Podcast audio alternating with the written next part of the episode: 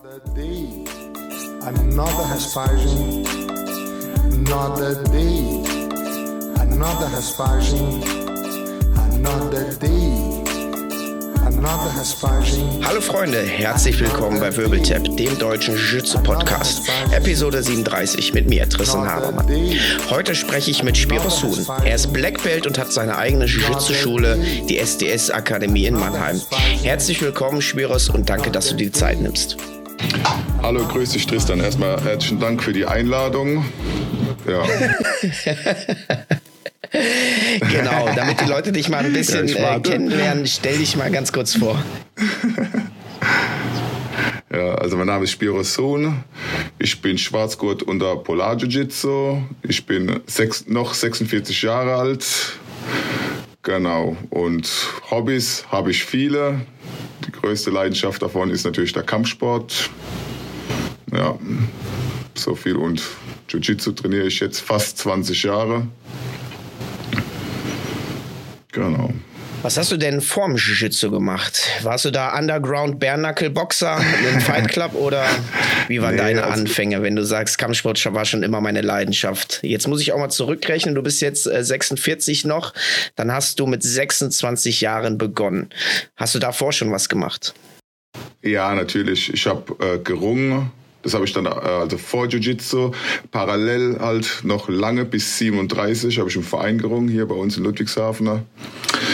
Genau, und davor halt der Klassiker, Bruce Lee-Fan, Jackie Chan-Fan, ja. Dann mit Wing Chun angefangen, Eskrima, das habe ich auch bis heute unterrichte ich's noch, aber nur noch ähm, im Einzeltraining ja, mit zwei Personen, ja, die schon sehr, sehr lange meine Schüler sind. Ja, das ist so. Und dann irgendwann halt mal 2004 mal einen MMA-Kampf bestritten, dann gesehen, ey, shit, muss was Bodenmäßiges anfangen. Und dann ging es los mit Ring und ein Jahr später dann mit Jiu-Jitsu.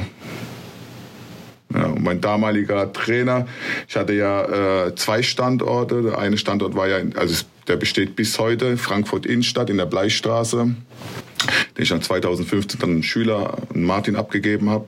Und paar hundert Meter weiter ums Eck Richtung Konstabler Wache äh, war da mein erster Jiu-Jitsu-Trainer, der Dario Sani. 60, ich glaube damals 60 Kilo hat er gewogen, Braungurt unter Fabio Gurgel. Ja, und da habe ich bei ihm habe ich angefangen. Erstmal mit Einzeltraining, weil es halt zeitlich nicht ging mit der Schule, weil ich auch da jeden Tag Training angeboten hatte. Ja, und das Gym noch aufbauen musste. Ja, und dann parallel noch in Mannheim. Ja, so ging das dann langsam los. Also habe ich das jetzt richtig verstanden? Du hast MMA gekämpft, bevor du irgendwas mit Grappling gemacht hast. Ja, das war damals, mein äh, WT-Trainer war ja Emin Botstebe und der hat dann intern so eine MMA-Veranstaltung. Da hat ja auch Andreas Kraniotakis und so haben da teilgenommen gehabt. Ja, das waren ja auch alles, das sagt er ja bestimmt was, der Name. Ja. Der kommt ja, glaube ich, da aus eurer Genau. Ecke. Ja. Genau. War ziemlich brutale Veranstaltung. Ich glaube, 13 Nasenbeinbrüche, äh, zwei Oberarmfrakturen, Oberschenkelfraktur und etliche Chaos. Oh je, oh je. Krass. Und was hast du mitgenommen? Ich habe ich hab in der zweiten Runde, äh, ähm, also mein damaliger Gegner, das war der André Ballschmieder, der war ziemlich erfahren, da hat er, glaube ich, schon über 30 Kämpfe gehabt. Das habe ich aber zu dem Zeitpunkt nicht gewusst. Ja, und ich habe dann in der zweiten Runde, habe ich dann selbst äh, das Handtuch geworfen, habe gesagt, es bringt nichts auf den Boden, zumal sie halt da auch in der Veranstaltung in- nach jedem Kampf irgendwie die Regeln geändert haben. Erst hat's geheißen, nur 10 Sekunden Bodenkampf, dann ja, also so richtig...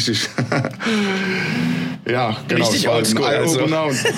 Ja, ja, genau. Äh, Und, und dann habe ich gesagt, ey, das bringt jetzt hier nichts, sich zu verheizen. Zumal ich noch im Aufbau von meinem Gym war und habe ich gesagt, ey, ich muss da jetzt mich anders vorbereiten, besser vorbereiten, auch auf den Bodenkampf und habe gesehen, wie wichtig das eigentlich äh, ist und ja, und so ging es dann los. Dann habe ich dann mich hier bei uns im Ringerverein angemeldet, also eine Stadt weiter, weil ich komme ja aus Mannheim, Ludwigshafen. Da hatten wir mal einen zum WT-Training, der mal ein Jahr bei uns äh, gerungen hat. Der hieß Andreas, den Nachnamen weiß ich nicht mehr. Und der kam dann halt auch hier äh, zum WT und ja, durch ihn bin ich dann da halt hingekommen. Und zu dem Zeitpunkt war der Trainer Bogdan Daras, Das war so ein zweifacher Weltmeister im griechisch-römischen Stil. Auch richtig oldschool. Aber als, als Athlet bis heute noch ein Vorbild, finde ich. Weil sogar beim Aufwärmen, beim Basketballspiel ging es immer nur ums Gewinnen. Weh, du hast einmal daneben geworfen, bist du gleich zusammengeschissen worden. ja, aber das ja, richtig oldschool halt, ja. Aber es, es war echt eine tolle Zeit.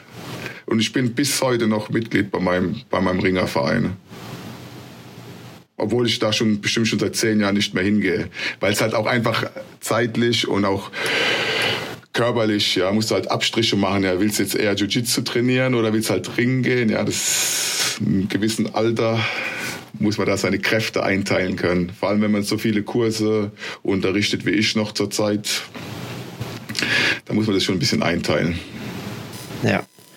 Wie ging es denn von da aus weiter? Du hast also vor 20 Jahren deinen Grappling-Trainer gefunden, also Jiu-Jitsu und Ringen. Der war Braungurt, hast du gesagt, und erstmal Einzeltraining. Und das ging dann wie lange? Äh, das habe ich sehr intensiv gemacht. Ich glaube, äh, zwei bis dreimal die Woche. Da hat er dann Dietzenbach in seiner Garage. Also im ah, Wald. Richtig ja, Oldschool Gracie Garage. Ja, ja, genau, ja. Äh, es war richtig arschkalt im Winter. Ja, man kann sich vorstellen, hier bei Minusgrade mit äh, Wollsocken, zwei Kapuzenpullis, Kimono an, ja. Und dann wirklich erstmal äh, eigentlich eine Stunde nur gerollt, ja. Erstmal richtig hier so, kam aus dem Ring und körperlich auch stark, würde ich sagen. Da habe ich gedacht, ah, hier, Meter 60, 60 Kilo, ja. Er hat mich dann eines Besseren belehrt, ja. Ja, und dann bin ich halt gleich angefixt gewesen, habe gesagt, ey, krass, ja, Jiu-Jitsu. Und das dann halt dann in Kombination halt trainiert. Ja, und es war halt richtig, hat richtig Spaß gemacht. Also war wirklich Oldschool-Zeit, ne, ja, in der Garage mit so zwei äh, Gasöfen, so mobile mit, mit so einer Gasflasche. der Boden immer arschkalt. Besser als Holz, ja. ne? ja, genau, ja. Ja, war richtig cool.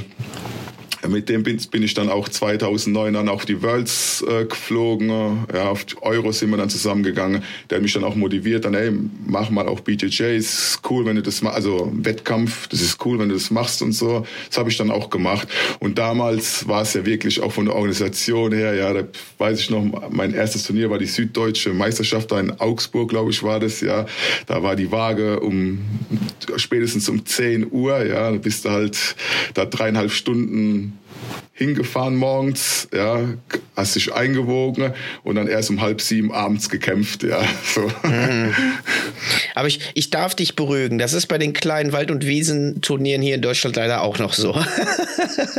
ja, ich, ich weiß. Und um ehrlich zu sein, wir leben halt im Jahr 2022 und die meisten, die das halt auch veranstalten, die haben ja auch schon größere Turniere von größeren Organisationen ja mitgemacht dass man da halt nicht irgendwie das alles digital, weil ich finde, es gibt nichts Schlimmeres für einen Wettkämpfer, für einen Athleten, als ewig und drei Tage da halt zu warten. Gerade wenn du auch noch Gewicht machen musst, kannst kein Wasser trinken, ja, oder auch nichts essen. Ja, das finde ich ist halt nicht mehr up to date.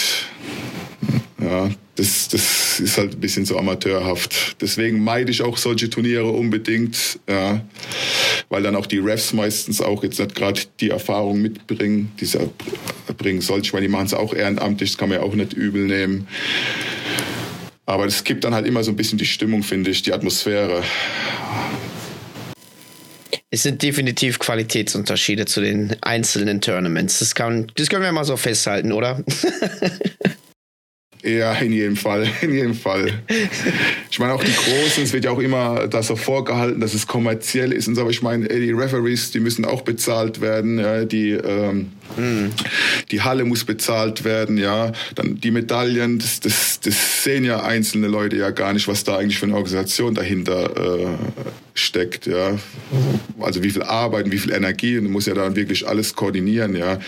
Deswegen bin ich ein großer Fan von, äh, von der IBJF, es wird oft geschimpft über die IBJJF, dass erst jetzt wieder die Hooks erlaubt haben und so. Ja, aber ich meine, das gab es ja alles schon mal in der Vergangenheit und es hatten sich ja auch etliche äh, Wettkämpfer auch verletzt, ja, oder zum jetzt im Amateurbereich, ja, wenn sich da jemand verletzt, der, der noch der das nur als Hobby betreibt, ja, und dann unter Umständen vielleicht nie wieder trainieren kann, ist halt nicht förderlich für unseren Sport, ja.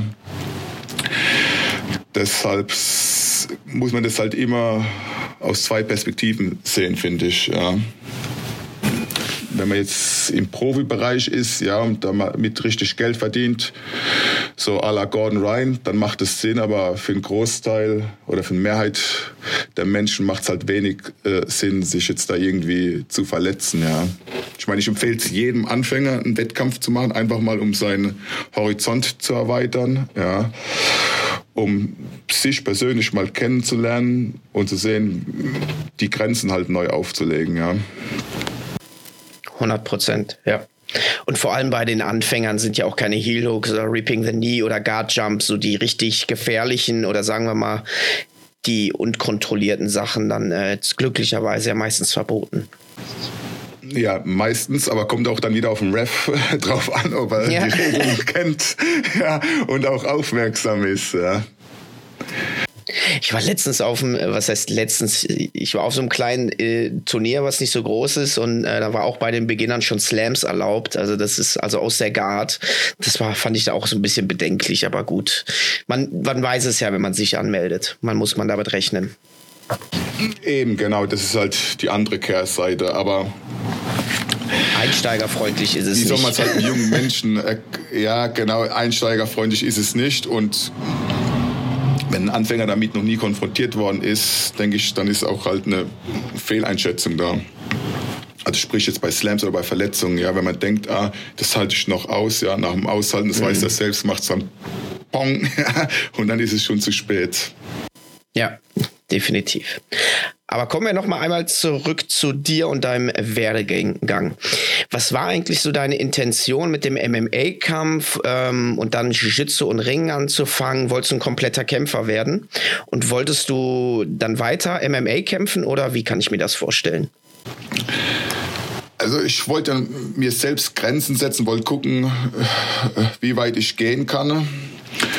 Und ja, MMA hätte ich vielleicht gerne weitergemacht. Das Problem war halt, dass ich halt jeden Tag nach äh, von Mannheim nach Frankfurt pendeln musste und habe da mein Gym halt aufgebaut.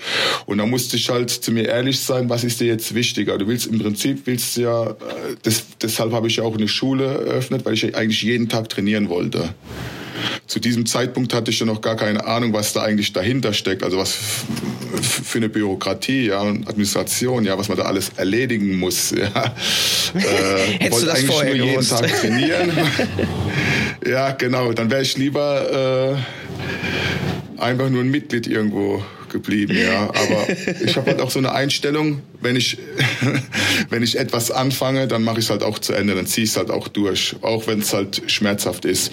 Und dann musste ich mir halt selbst zu mir selbst sagen, okay, äh, machst du jetzt das hier oder das? Und der Gedanke war, okay, du baust die Schule auf und dann konzentrierst du dich wieder aufs Kämpfen. Ne? Aber wie es halt so oft im Leben ist, kommt es natürlich immer anders, ja.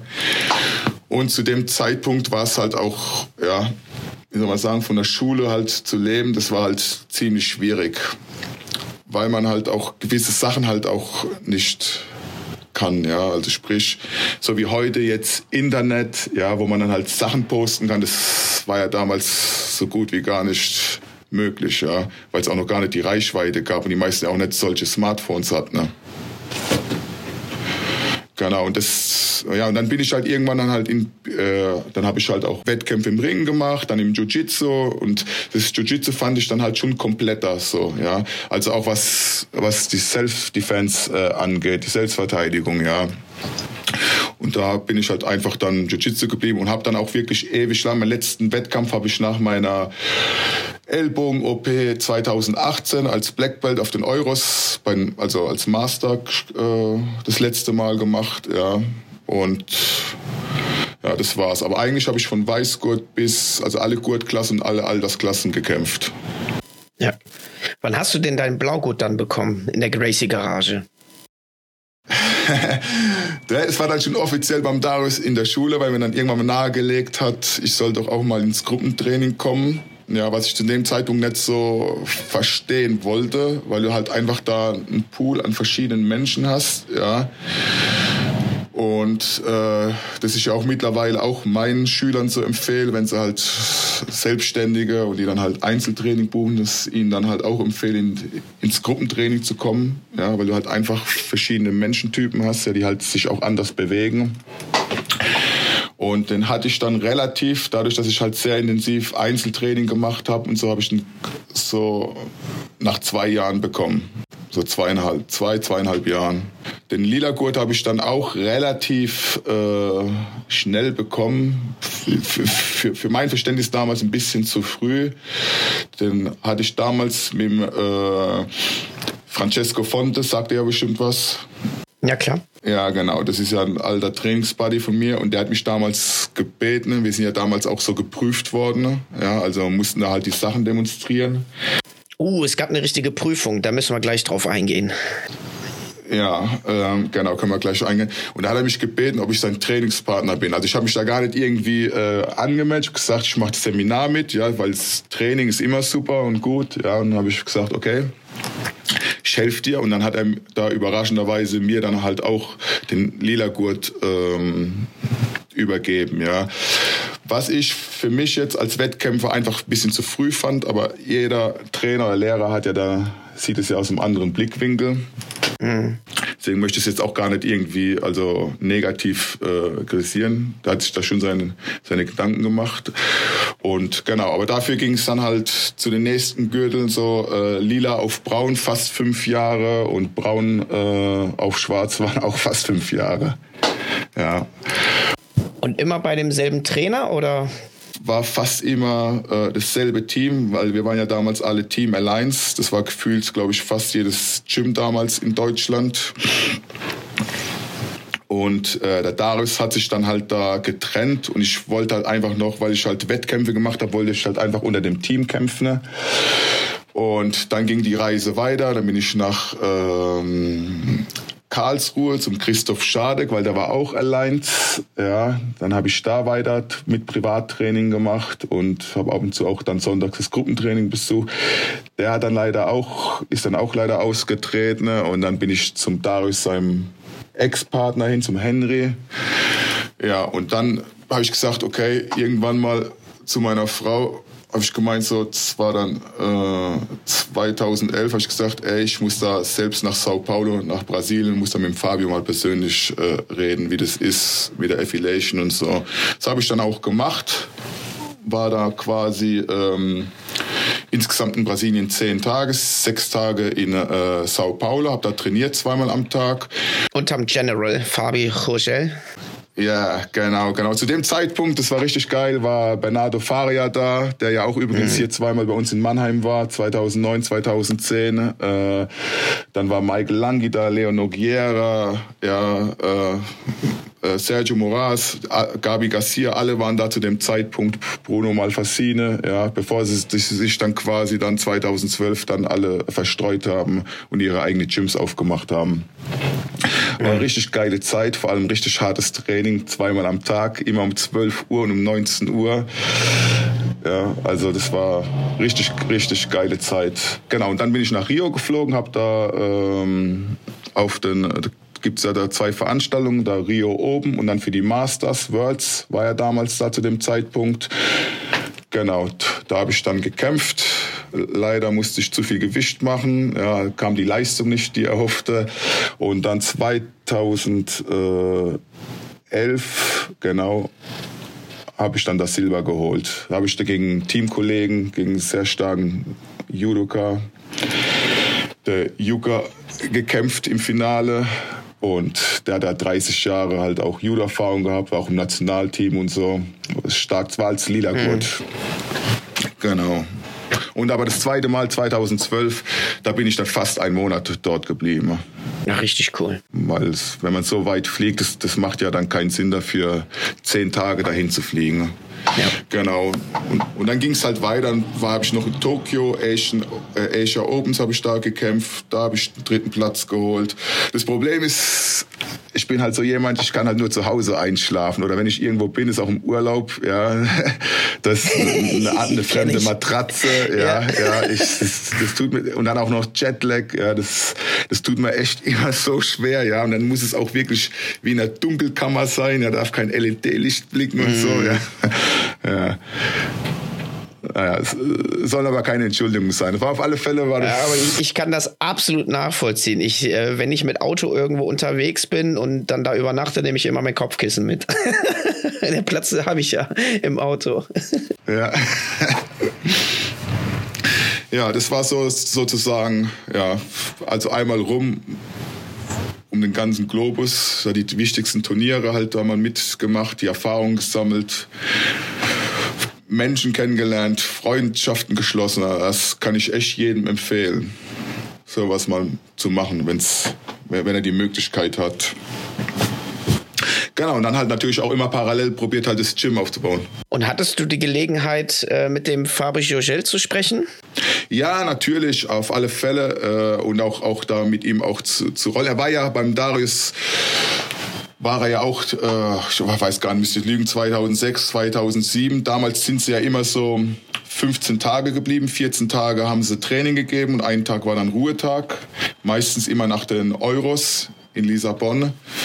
Ja, sind sie da geblieben und da hast du natürlich auch jetzt, heutzutage ist es ja nicht mehr möglich, dass da jemand äh, eine Woche bei jemandem bleibt. Ja, meistens sind es dann maximal zwei Tage, zweimal drei Stunden, ja, und dann reisen sie gleich ab. Aber zu dem Zeitpunkt war das wirklich gang und gäbe. Da hat man halt wirklich, wirklich viel mitgenommen ne, von, dem, äh, von dem Lehrer, der das Seminar geleitet hat. Hast du dann den Segen bekommen, auch eine Allianz äh, Affiliation zu gründen oder wie ging es dann weiter? Das war ja so deine ursprüngliche Intention, dahin zu fliegen. Genau, ich wollte ja dann einen Vertrag unterschreiben, dann hieß es, nee, soll noch abwarten, äh, es wird ein neuer Vertrag aufgesetzt. Genau, und dann war das dann, glaube ich, 2015, war ja dieses Founder-Meeting, also der Chagare, der Gigi Paiva und der Fabio nach Helsinki gekommen sind. Die haben dann ein Seminar abgehalten und genau, und da wurde das halt besprochen. Aber da möchte ich jetzt auch nicht weiter drauf eingehen. In jedem Fall haben wir da 2015 dann quasi äh, die Jungs, ja, Polar, also Polar Jiu-Jitsu wurde da gegründet und das sind ja direkte Schwarzgurte vom Fabio da, der, der Theo Vitala, Gregor Forssell, Terror, Tommy Malmberg. Das waren so direkte Schwarzgurte vom, vom äh, Fabio. Genau, und dann haben wir da einfach Polar Jiu-Jitsu dann, also danach haben die Jungs Polar Jiu-Jitsu gegründet und ja. Ich habe den Fabio dann noch am nächsten Tag noch nach Frankfurt begleitet zum Henry, da er auch noch ein Seminar gegeben. Genau und dann haben wir halt so unser eigenes Ding ja, passiert ja ganz häufig, dass sich dann die, die einzelnen Gruppen splitten. Ne? Nova Uniao ist auch gesplittet zu Team Kakara. Gracie Baha wurde ja auch ein bisschen gesplittet. Äh, ist, glaube ich, Dream Arts geworden und äh, Seradiola. Also es kommt ja immer mal wieder vor. Also von daher nichts Ungewöhnliches. Aber das wusste ich gar nicht, dass du bei der Polar Affiliation, dass das von Alliance ist. Ja, wir sind so Ableger sozusagen, genau. Das sind halt alles direkte Schwarzgurte vom Fabio, wo auch äh, viele von denen auch sehr viele MMA-Kämpfe gemacht haben, wie der Gregor Fossell der auch Cage One gekämpft hat und so. Auch ein 70-Kilo-Mann, ja, sehr technisch. Und ja, die sind dann halt, die sind dann halt immer zu uns gekommen. Also der Theo ist sowieso schon viel länger. Den habe ich ja äh, 2011 äh, in Sao Paulo kennengelernt und haben uns gleich verstanden. Wir haben ja da quasi äh, im selben Gebäude gewohnt sind dann auch immer zusammen ins Training gegangen, haben uns unterhalten. Ja, und er hat mir auch erzählt, dass er da auch oft in Deutschland war.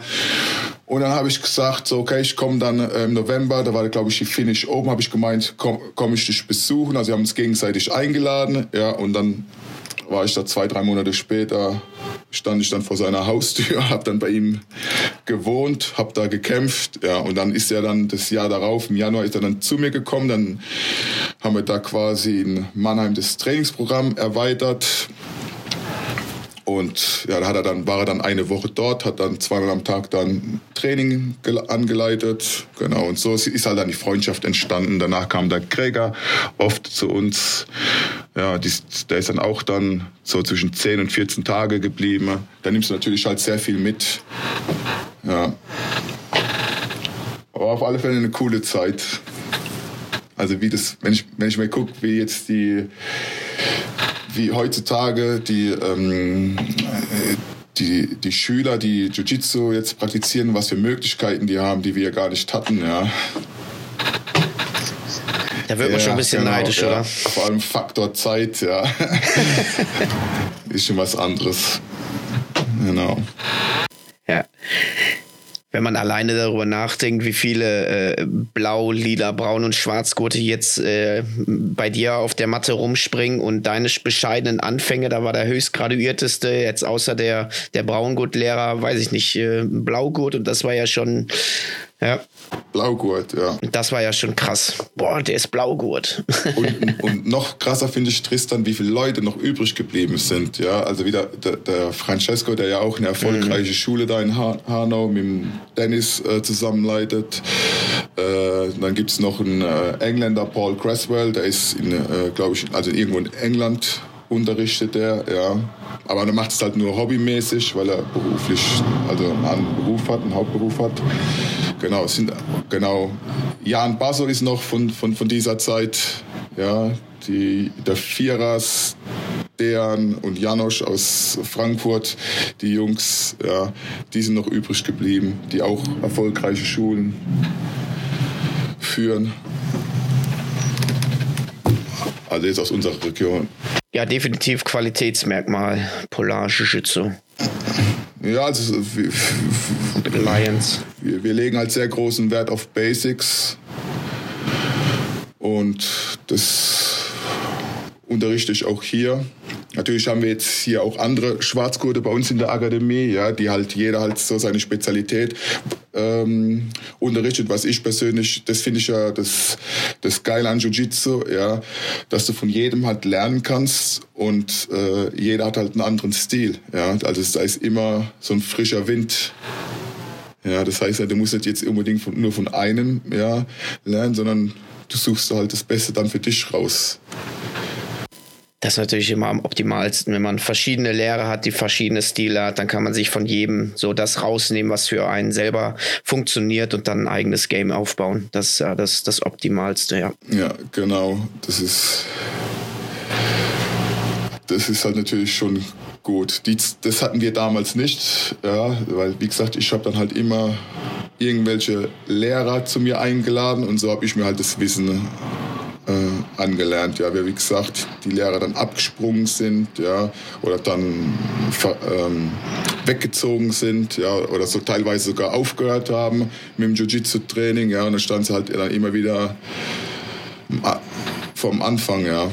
Du hattest also schon, bevor du mit Jiu-Jitsu begonnen hast, ein Gym. Habe ich das richtig verstanden? Ja, ja, ich hatte, äh, also ich hatte relativ früh, als ich mit dem WT äh, angefangen hatte und ich auch da jeden Tag äh, im Gym war, hat der damalige Lehrer erkannt, okay, den kann man einsetzen. Ne? Ja, habe ich ziemlich früh angefangen schon zu assistieren. Ja, dann hatte ich dann hier so kleine Gruppen in, äh, also so Stadtteile hier in Mannheim, Rheinau. Dann habe ich in Heidelberg was gehabt. Dann, also mein, mein erstes Gym war eigentlich in Oggersheim, in Ludwigshafen, bei meinem Sifu Klaus Henrich. Und dann hatte ich dann noch parallel äh, in äh, Mannheim, Heidelberg und habe natürlich bei denen in den Gyms noch unterrichtet. Also jeden Tag quasi ähm, trainiert und Training gegeben. Genau, und dann irgendwann mal ist es dann Hybrid-Gym geworden und seit 2015 sind wir halt ein reines Jiu-Jitsu-Gym, würde ich sagen, ja. Hast du ähm, währenddessen noch was anderes Berufliches gemacht oder konntest du schon von Anfang an immer da so von leben? Ja, also davon leben, nee, weniger. Ich habe äh, also parallel eine Ausbildung abgeschlossen als äh, Industriemechaniker, Fachrichtung Maschinen- und Systemtechnik. Da habe ich quasi ein Jahr gearbeitet und dann habe ich auch jahrelang noch an der Tür gearbeitet, ja, weil mit Ausbildungsvergütung und ähm, und Gym, ja, da hat man gerade die Fixkosten gedeckt, ja, und die Benzinkosten. Genau, und dann wollten wir ja auch noch viele Seminare. Ich war jedes Wochenende auf irgendwelche Seminare, die ich äh, besucht und gebucht hatte, ja, um mich einfach fortzubilden. Genau, und ich meine und genau an der Tür habe ich dann noch gearbeitet, immer von Donnerstags bis Sonntags und irgendwann kam halt der Punkt, ey, bis also das, das mit dem Arbeiten, das funktioniert nicht. Entweder machst du es jetzt halt richtig oder gar nicht. Also habe ich dann da aufgehört zu arbeiten und dann habe ich noch eine Zeit lang, also ja, Zeit lang, jahrelang noch an der Tür gearbeitet. Bloß habe ich da gemerkt, ey, dieses, dieses Nachtsarbeiten, ne, ja, das ist einfach nicht, ähm, das das beißt sich mit dem Training, ja, weil da ewig lang halt im Bett liegst, ja, und dann musst du ja noch andere Sachen erledigen, ja, die halt so ein Alltag halt mit sich bringt. Und dann habe ich dann irgendwann mal aufgehört und gesagt, okay, jetzt machen wir es dann halt professionell und zu. Wann war das? Welches Jahr? Oh, das Ganz grob ja, das war so zwei, ja, so 2004. Ach doch, dann, Genau, dann schon. Zwei, ja, 2004, ja, also Ausbildung habe ich ja 96 oder 97, ging ja dann dreieinhalb Jahre, dann noch ein Jahr gearbeitet und dann gekündigt, Tür dann ewig lang gemacht und dann 2004 dann halt richtig. Und da hatte ich halt auch mehrere Standorte, ja, und ähm, ja, aber es habe dann auch meine damalige Freundin, die jetzt auch äh, meine Frau ist, kennengelernt. Dann haben, sind wir gleich zusammengezogen. Ja, sie hat dann auch eine Ausbildung als Sport- und Kauf, ähm, eine Sport- und Fitnesstrainerin, so rum, hat sie dann ähm, abgeschlossen. Und ja, und dann ist sie aber irgendwann mal äh, zu ihren Eltern zurück, weil die ja da so Gastronomie betrieben haben. Und da hat sie dann halt da angefangen zu arbeiten und so. Es hat aber ewig lang gedauert, bis man da einigermaßen, sage ich mal, davon leben kann, ja. Weil man halt ich. auch damals auch nicht das Internet hatte, ja. Also, du musst dir vorstellen, ich habe da in Frankfurt von Hand 90.000 Flyer in die Briefkästen äh, Oh. eingeworfen. Ja. Und es waren schon, also es waren, die waren schon hochwertig, die Flyer, ja. Äh, Und sind aber Leute und gekommen oder? Was, was schätzen, wie viele gekommen sind? Bei 90.000. Ja, wahrscheinlich irgendwie nur gefühlt fünf oder so, ne? Ein Pärchen ist gekommen. Ja. Ja. Ja, also es ist eine andere Zeit gewesen, ja. Zumal ja auch hier äh, in Deutschland Kampfsport ja auch immer so ein bisschen äh, verpönt wu- wurde, ja. So, das machen halt Definitiv. nur Assis, ist ja teilweise bis heute noch, ja. Dabei finde ich, ist Kampfsport, also was man auch gerade Kindern äh, damit antut, wirklich eins der besten Dinge, ja, weil das, aber diesen Mehrwert sehen ja viele Eltern im ersten Moment nicht, ja, ja was, was da, also wenn man da Kinder unterrichtet, was man denen halt eigentlich da mitgibt, ne. ja. Also man vermittelt ja nicht nur irgendwelche Techniken, sondern auch Werte, ja.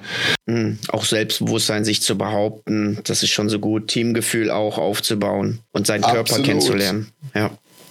Absolut, ja. Und das finde ich gewisse Dinge, also das ist, das ist so meine Definition, gewisse Dinge kann man halt nicht mit Geld aufwerten ne? und die kann man auch nicht kaufen. Ne? Ja. Und das sind solche Dinge. Ja, wie, 100%. wie äh, jemanden zu unterrichten, ja, wenn ich gucke, wenn ein Anfänger zu mir kommt, der noch nie Kampfsport gemacht hat und er dabei bleibt, ja, wie sich dann in zwei Jahren sowohl von der Technik als auch von seiner Persönlichkeit und auch natürlich von der Physis sich entwickelt hat, ja. Weiß nicht, ob man das irgendwie mit Geld aufwerten kann, wenn man da was für seine Gesundheit macht, ja. Weil die zwei wichtigsten Dinge im Leben, finde ich, ist äh, die Zeit und die Gesundheit. Ja. Das ist sehr, sehr wertvoll. Da kannst du ja gerade, äh, hast, hast du ja gerade auch äh, mitzukämpfen. Du wurdest letzte Woche wieder mal am Ellbogen operiert. Ja, genau. Zum, äh, also das ist die zweite OP am Ellbogen, aber an dem Arm bin ich insgesamt viermal operiert worden. Ach du Gott. Ja, da, da weiß man dann erst wieder Gesundheit zu schätzen. Ich glaube, das wurmt dich am meisten, dass du nicht auf die Matte gehen kannst und nicht rollst. Äh, früher ja, mittlerweile mit dem Alter ist auch die Vernunft gekommen. Was ist das denn? Kann man das trainieren? es kommt, kommt mit der Zeit, wenn man, wenn man die vier vorne dran stehen hat. Ja, natürlich ist es abturnt, weil jetzt auch die Reha, dann ist der Arm noch angeschwollen, ja, man muss dann noch drei Wochen so eine Schiene tragen. Aber es hat alles vor- und Nachteile im Leben, ja. Aber du hast ja das große Glück, du hast ja noch äh, andere Black Belts bei dir im Gym, die dann auch tatkräftig unterstützen und deine Schüler richtig äh, den Lack geben, wenn du es nicht machen kannst. ja, genau. Das, also wir haben ja jeden Tag Training, ja, also von, von Montag bis Sonntags. Jetzt, ähm, wenn mein Schüler, der Ferhat aus Brasilien zurückkommt, der macht es ein starker Blaugurt, auch technisch sehr stark der äh, macht ja die äh, 7 Uhr morgens Klassen, ja, weil er Ach halt Gott, noch, da würde ich nicht hingehen. Auf gar keinen äh, Fall. 7 also, Uhr morgens. ist, ist auch absolut nicht meine Zeit, obwohl ich mittlerweile schon um 7 Uhr aufstehe.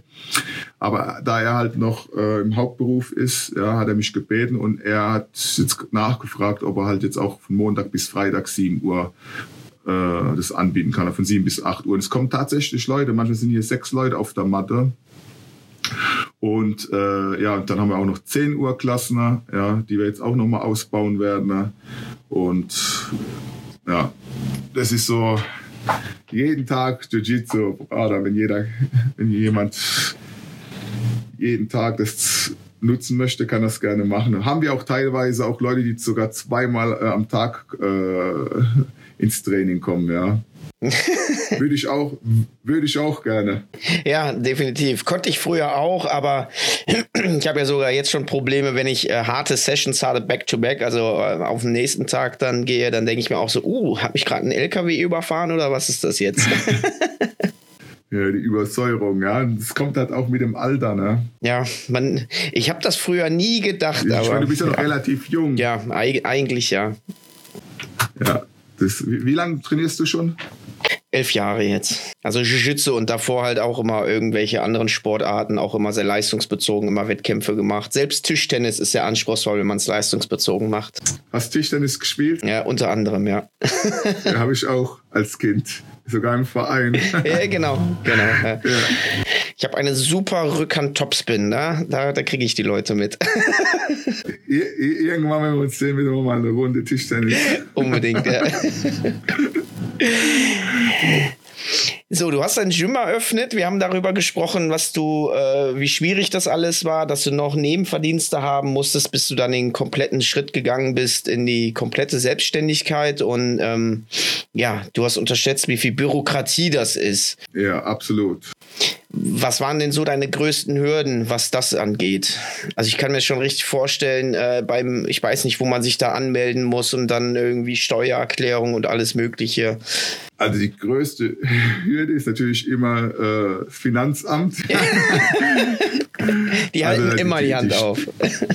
Ja, das sowieso, aber auf was du halt alles achten musst, ja, das ist halt schon ja, es, ist, es, ist, es nervt gerade gestern wieder zwei Stunden da gesessen beim Steuerberater, ja, also und was man da alles beachten muss und ja, es ist und dabei willst du eigentlich nur Schütze unterrichten und machen. Ja, eben. Und dann hast du natürlich auch diese Mitgliedsverwaltungsgeschichten, ja, was halt auch sehr viel ähm, Zeit in Anspruch nimmt. Ja. Jetzt haben wir, jetzt sind wir ja seit dem ersten Dritten sind wir ja ein bisschen außerhalb von der Innenstadt. Ja, es ist, das sind ähm, Luftlinie nicht mal 2000 Meter. Ja, sind wir da umgezogen und äh, allein der Umbau hier. Ich meine, wir haben das in sechs Wochen aufgezogen, beziehungsweise meine Frau, ja, weil sie wollte eigentlich auf den Euros in Rom kämpfen, war auch angemeldet. Dann hat sie gemeint, aber einer von uns muss jetzt hier bleiben, ja, allein auch wegen unserem Sohn. Und äh, dann hat sie gemeint, flieg du rüber, Coach, und ich kümmere mich hier um alles. Und bis wir da halt jemanden gefunden haben, der halt so eine große Mattenfläche äh, liefern kann. Ja, und dann haben wir hier auch noch eine Umkleidekabine mit Duschen von Grund auf bauen lassen. Ja, also von der Firma. Und es war auch ein Riesentheater. Ja, nicht, nicht ordentlich. Ähm, sag mal's, äh, gedämmt. Die, die Duschen, die, ja, nee, die, die, die, die Wände hochgezogen, die Duschen nicht richtig äh, montiert, ja, das war ein ewiges Theater, ja. Und jetzt haben wir es dann letztendlich, nach sechs Monaten haben wir es dann doch einigermaßen hinbekommen, nachdem wir andere Firmen hier hatten, ne, die sich das angeguckt haben. Und es war schon ein Haufen Arbeit, ja. Also aber ja, wir wollten halt etwas schaffen, wo sich halt jeder hier drin wohlfühlt. Und da das ja mein Arbeitsplatz ist und ich mich da auch immer wohl fühlen wollte oder auch möchte, ja, ist es im Endeffekt noch richtig gut geworden. Ne? Ja, cool. Da haben wir jetzt noch ein paar Umbaumaßnahmen hier, noch ein Büro müssen wir jetzt hier noch bauen und ja. Wie viel Mattenfläche hast du jetzt ungefähr? Äh, zwei, also äh, komplette Objekt hat 310 Quadratmeter, davon sind 240 Quadratmeter Boah. Mattenfläche. Hinten dran haben wir noch so einen Fitnessbereich mit äh, Full Rack, Airbike, Kurzhandel. Ja, dann noch so drei Sandsäcke, mhm. weil ich auch ab und zu gerne nochmal, also sobald der Ellbogen wieder hier fix ist, ja, wieder äh, auch mal ein bisschen wieder striken möchte. Ja, und dein, dein erstes Gym, wie viel Mattenfläche hatte das? Also als wir angefangen haben, äh, also das angefangen habe ich hier in Mannheim. Also das war 2005 in der Garage. Da habe ich noch im Erdgeschoss mit meiner Frau zusammen gewohnt. Da bin ich gerade Balkontür raus und stand im Hof und da war auch gleich die Garage und es waren glaube ich 14 Quadratmeter oder so, ja, auch mit so einem mobilen Gasofen, ja, im Winter. So hat es dann angefangen und dann haben wir uns hier in einer der größten Thai-Box-Schulen in äh, Mannheim eingemietet, ähm, als, also zur Untermiete im im Obergeschoss, das war ein ganz kleiner Raum, das waren auch, glaube ich, 20 Quadratmeter, da hast du drei Vorwärtsrollen gemacht, ja, da war halt äh, das Ende. Und da haben wir angefangen mit drei, vier Schüler dann habe ich in Frankfurt dann dienstags und donnerstags nochmal Jiu-Jitsu angeboten. Aber es sind die ganzen Mannheimer immer äh, von Mannheim nach Frankfurt gefahren, so dass da halt die Überzahl war. Und dann irgendwann habe ich gesagt, okay, wir verlagern dann das nach Mannheim, haben dann von einmal die Woche, dann zweimal und dann eigentlich mit dem Seminar 2009, als Bernardo Faria hier war und dann zweimal am Tag Training gegeben hat, haben wir dann oben bei den Thai Bombs, das ist ja quasi Untergeschoss, Erdgeschoss und Obergeschoss, äh, haben wir da, habe ich gesagt, ja, können wir da quasi da die Räumlichkeiten oben anmieten für das Seminar. Und dann habe ich gesehen, dass wir unten dann nochmal so einen großen Raum haben mit 120 Quadratmeter.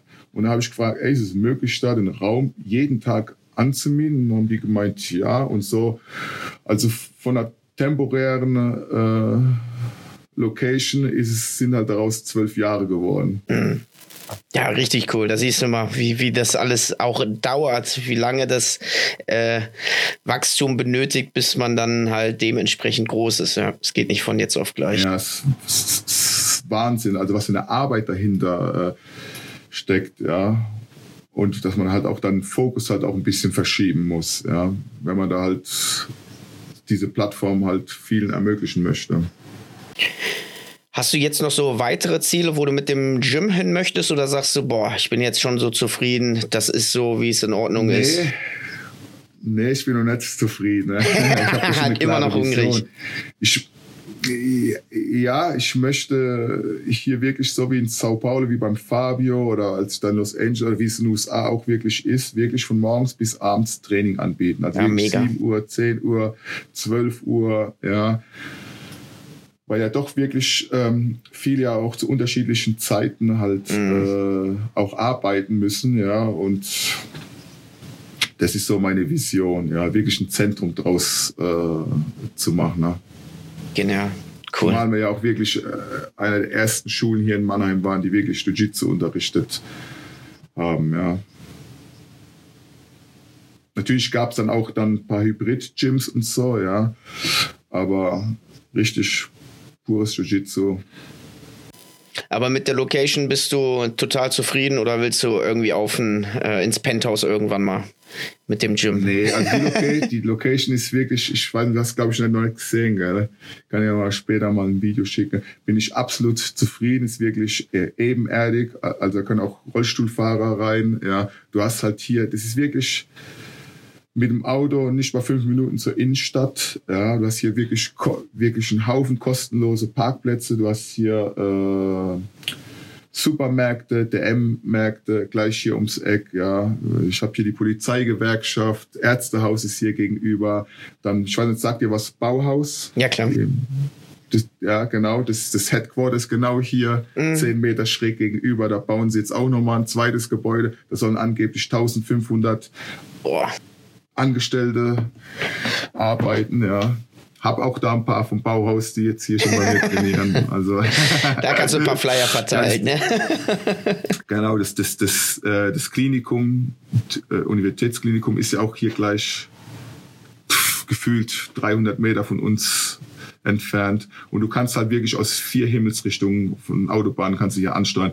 Das Problem in der Innenstadt, mal abgesehen, dass die Trainingsfläche dann irgendwann mal klein war, wir waren halt unten im Keller, ja, da hast du halt auch nicht die Möglichkeit, also zu heizen. Du kannst dir vorstellen, wie es jetzt bei diesen Temperaturen da unten halt ist, ja, ziemlich kalt und feucht.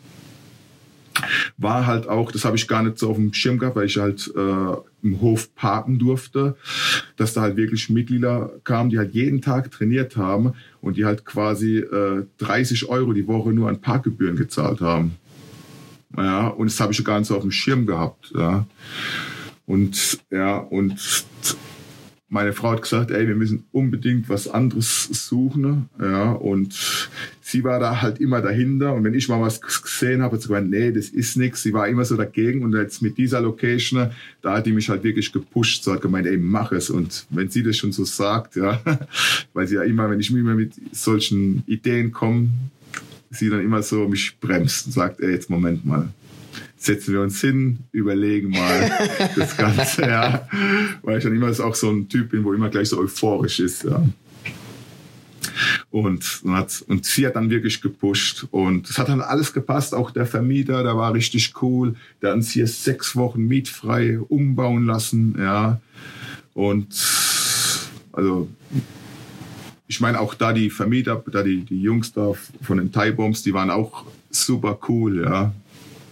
Gar keine Frage, aber es ging halt darum dann, halt, ich halt auch, wollte auch gerne mal, wie ich es vorhin schon erwähnt habe, das ist ja meine Arbeitsstelle, ja, wollte, hätte ich auch gerne mal so ein bisschen ähm, Sonnenlicht. ja, und das, das haben wir halt hier, ja, komplett ja, mit Fenstern und so. Und es ist echt eine coole Atmosphäre hier drin zu sein und abzuhängen. Stark. Macht richtig Spaß. Ich versuche auch mal rumzukommen, äh, aber das ja, ist, wie du weißt, ne, zeitlich immer ein bisschen schwierig. Ja, ist immer. Aber würde mich gerne, vielleicht sieht man sich ja, ich habe ja vor, den, äh, der Diego Pato kommt ja Februar zu uns, mhm. äh, gibt hier äh, samstags ein Seminar und das habe ich noch keine Werbung gemacht, weil ich noch nicht die Zeit hatte. Ja, mhm. muss ich jetzt mal, jetzt zwischen den Jahren muss ich das mal starten. Ne? Ja, vielleicht hast du da mal Zeit ja, und Lust. schreibe ich mir auf, genau. Sag mir Bescheid ja. und dann kriegen wir es bestimmt bei hin. uns, ja, ist kein Problem. Danke. Da findet sich immer irgendetwas, ja. Muss genau. ich mein genau. Kopfkissen aber mitnehmen. Ja, genau. ich kenne es. Also Ko Kopfkissen nicht, so finde ich nicht. Mir geht es einfach nur da, die Umgebung halt, ja, die eine fremde Matratze, ja. ja. Und es war ja auch so, als ich damals da, da mit dem Gregor äh, nach Tokio geflogen sind, ja, da haben wir auch so quasi im ersten OG äh, haben wir da unser Zimmer gehabt und gepennt in so einem Hostel, ja. Und äh, ich habe den echt bewundert. Der Junge hat gepennt, als ob er tot gewesen wäre. Mhm. Die Augen zu, kein Jetlag, nix, ja. Gepennt, noch Gewicht gemacht, das sah aus wie Skeletor, ja. äh, danach. Und ich habe natürlich genau neben dem Fenster gepennt und eine Laterne genau gefühlt auf Kopfhöhe, ja, die ganze Zeit reingeleuchtet, ja. konnte natürlich die ganze Nacht nicht pennen, ja. Oh je, ja, das Schlaf ist so, so wichtig, ey. Das ist Absolut. unterschätzen viele, ja. definitiv. Ja, ich denke, ich habe auch meinen Schlafrhythmus auch ein bisschen zerstört, dadurch, dass ich halt immer bis halb zehn abends äh, Training gegeben habe in Frankfurt. Ja, dann war es ja noch eine Stunde Heimfahrt. Mhm. Von Frankfurt nach Mannheim, ja, bis ich da das Gym aufgeräumt aufgeräumt habe, ähm, abgeschlossen habe. Da war auch schon halb elf, also war ich um halb zwölf erst zu Hause, essen, duschen. Ja, dann kannst du dir vorstellen, wann du ins Bett gegangen bist um Wäsche Uhr, noch machen, so eins, ja. Halt, ja, und dann halt am nächsten früh, am nächsten Tag wieder früh morgens aufstehen, ja, weil ich dann wieder um halb zehn in Frankfurt sein musste. Mhm. Ja. Und ja, es war schon, das habe ich fast 15 Jahre lang so durchgezogen. Also, ne, Quatsch, elf Jahre habe ich es so Krass. ja. das Programm. Ich habe aber jetzt eine ganz, ganz wichtige Frage, die ich mir schon äh, die ganze Zeit stelle, Spiros. Vielleicht kannst du mir da weiterhelfen. Wofür steht eigentlich SDS Akademie? ich habe überall geguckt. Ja. Ich habe es nicht gefunden. Ich so Spiros, aber und dann weiter. Ja, ja. Äh, da, dadurch, dass ich ja früh, dadurch, dass ich äh, Wing Chun, Eskrima und äh, BJJ unterrichtet habe, war das so meine Definition. Ja. Und ich hatte einen Freund und Schüler, das war der Christian Kropp, der leider vor zwei Jahren verstorben ist. Mit ihm wollte ich zusammen eine äh, Schule aufmachen. Das war ziemlich hohes Tier bei Big FM und Radio Regenbogen. Mit dem das war auch ein Schüler auch dann vom Darius. Und er, er kam halt aus meiner Region, aus Heidelberg. Und ich habe dann damals meine Problematik erklärt in Frankfurt. Ich bin in der Innenstadt, aber kann keine äh, Präsenz zeigen. Also sprich mhm. Werbung mit dem Schild und sowas, weil es ähm, in so einem ähm, alten Gebäude halt war. Also im denkmalgeschützten Gebäude. Und dann hat er gesagt, ey, mach einfach SDS wie DSDS, kann sich jeder merken und zu Hause googeln. Ja? Und daraus ist dann halt Spiros Defense System. So, es war meine Interpretation des Kämpfen, des Selbstverteidigen. Daraus ist es dann halt so entstanden. SDS Academy. Okay. Das kann man sich dann halt leicht merken, wenn man zu Hause ist und es nochmal ein einfällt, kann man das dann googeln und dann kann man dann die Internetseite gleich finden und da gleich darauf zugreifen. Das war so ja. Der Gedanke. Er ist also quasi der Namensgeber von meinem Gym. Und du willst es auch erstmal so dabei belassen, weil jetzt, du hast ja gesagt, du machst nur noch Jiu-Jitsu. Ja. So Spirosun, Jiu-Jitsu in Mannheim. Ne, Oder lässt du es jetzt, ist also schon etabliert hier Marke? Einfach S, das ist schon etabliert, ja. Das ist SDS. Und jetzt muss ich immer an DSDS denken, wenn, wenn ich das jetzt lese. Genau. Ja, genau. Ja, ist, ist, Aber ist, ist gut, ist clever ja. gemacht, ey. Nicht ja. schlecht. Ja, ja. ja genau. Wiedererkennungsweg, definitiv da. Genau, eben, genau. Jetzt irgendetwas da, ähm, was weiß ich jetzt, Spiros Jiu-Jitsu oder sowas zu nennen, ne? weiß ich nicht. Viele können auch mit Jiu-Jitsu auch nichts anfangen. Ne? Ja. Das wissen, das wissen nur Leute, die es halt schon äh, betreiben. Nee, das, das, das passt schon so, wie es Sehr ist. Sehr gut. Finde find ich, find ich ist, ist neutral. Mhm. Ja, kann, alles, kann alles Mögliche irgendwie äh, sein. Ja. ja. Gehen wir mal zum nächsten Punkt. Ähm, du hast ja gesagt, du hast fast eigentlich immer äh, Privatstunden am Anfang und ab und zu mal dann Gruppentraining. Hattest du immer einen Coach an deiner Seite oder wie war das? Bei den Wettkämpfen, ne? Mm, allgemein so beim Trainieren, weil ich kenne das auch noch von, von anderen, die so früh angefangen haben. Die waren halt Weißgurte und der höchstgraduierteste war dann Weißgurt mit vier Streifen und dann musste man sich so autodidaktisch selbst beibringen. Aber du hattest ja am Anfang schon einen Braungurt, aber wahrscheinlich nicht immer, oder? Nee, nicht immer. Nur in dem Einzeltraining und im Gruppentraining musste er sich natürlich um die ganze Gruppe kümmern. Und es war halt so, hast du selbst beigebracht da war jetzt auch nicht damals, sage ich mal, so eine Struktur, wie es heutzutage hier, wie wir es hier unterrichten bei uns, ja. Auch bei den Seminaren. Da an einem Tag hast du äh, Oma Plata trainiert und am nächsten Tag komplett was ganz anderes, ja, äh, De La Hiva oder irgend sowas, ja. Das, das, ja. Und dann hast du es halt mühselig als Weißgurt, hast du das halt zusammenschustern müssen, ja. Und es hat dann, finde ich, auch ein bisschen gedauert, bis man halt da so, äh, gerade wenn man viele Seminare besucht, muss man das ja auch alles erstmal äh, verdauen, ja. ja. Hat es auch gedauert, bis man das, sein Spiel halt findet, ja. Also zumindest zu, zu den damaligen äh, Zeit. Ne? Ja, definitiv. Wie hast du dann autodidaktisch versucht zu lernen oder wenn du das Seminar vorbei war, hast du irgendwelche Notizen gemacht, konntest du aufnehmen ja, genau. oder? Ja, damals gab es noch nicht so die Handys äh, aufgeschrieben, viel aufgeschrieben und dann immer wieder probiert dann äh, zu wiederholen, wenn es möglich war am selben Tag und am nächsten Tag und dann durch das Unterrichten haben wir dann quasi dann diese, diese, diese Technik immer wiederholt, bis ich dann wieder äh, zum, zum Training gekommen bin und die nächste Technik gezeigt worden wurde und dann, ja, dann war selber. Und dann irgendwann kamen ja dann die Smartphones und dann wurde gefilmt ja, und dann wiederholt. Ja. Hast du noch eine Technik, die du von Weißgurt bis heute benutzt? Natürlich den Armlock so, äh, aber jetzt irgendwie so, so eine verfeinerte Technik? Oder hast du dein Game schon zwei, dreimal revolutioniert?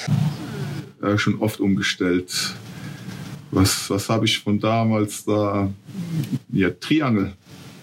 Triangel, weil ich ja lange Beine habe. Ja, genau, Triangel.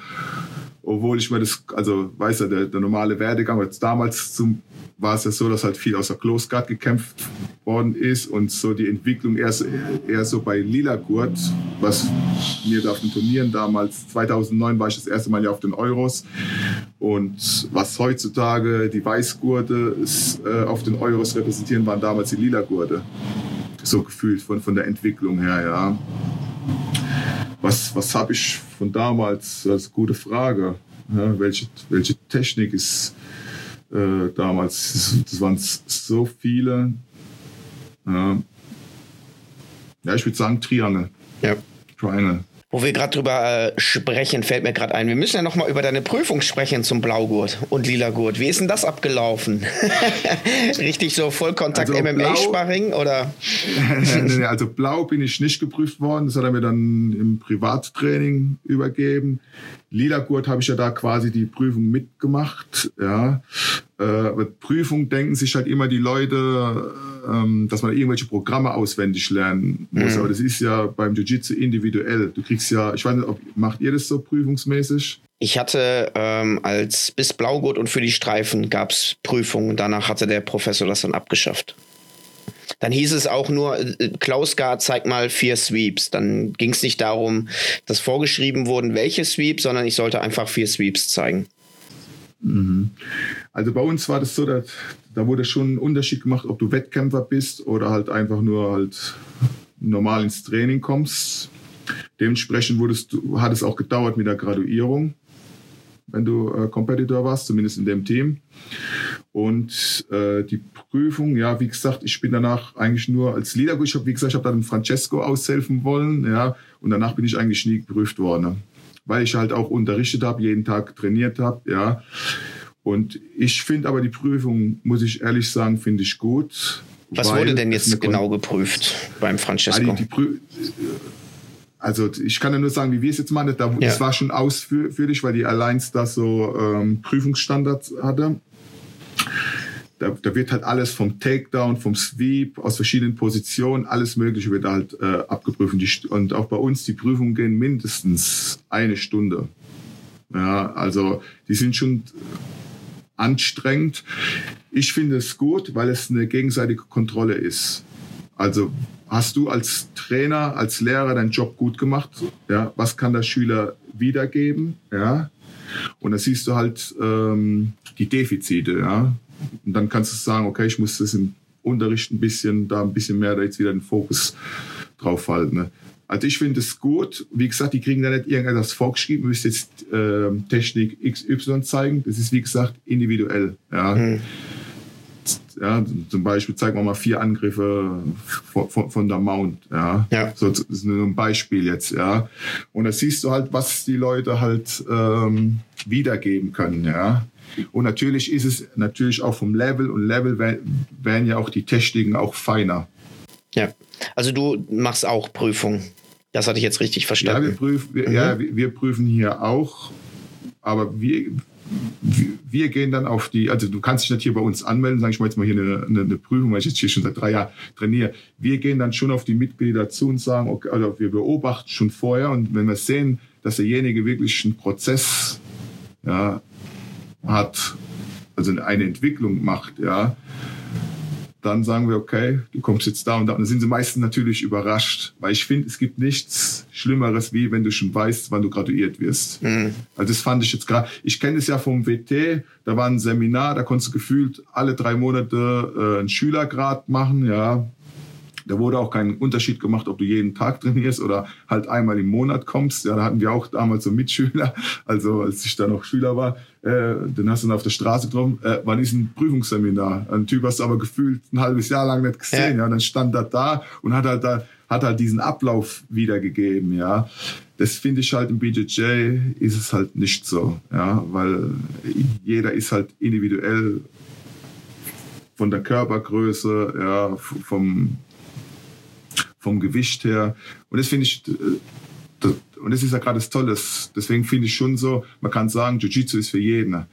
Ja, also jeder kann es erlernen, weil jeder kann die Basics machen. Ja. Ob dann es für jeden ist, einen Wettkampf zu machen, ja, oder durchgehend Wettkämpfer zu sein, das ist dahingestellt. Das ist wieder ein, ein anderes Thema, ja. Aber ich bin der festen Überzeugung, dass Jiu-Jitsu jeder lernen kann und auch leichtere Personen eine realistische Chance haben, sich gegen stärker, also körperlich stärkere äh, sich auch verteidigen können. Ja. ja.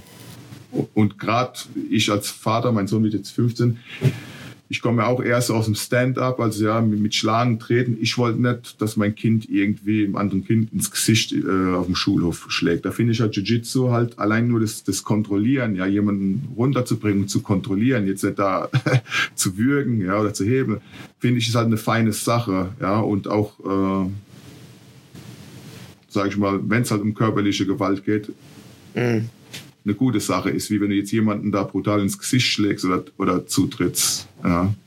Mhm. Also meine persönliche Meinung. Ja. Ich, Das, das, soll jetzt nicht irgendwie sein, dass ich, finde überhaupt jeder Kampfsport tut der Gesellschaft gut, egal welcher es ist, solange er was Gutes tut. Ja, wenn man dann natürlich dann halt anfängt irgendwie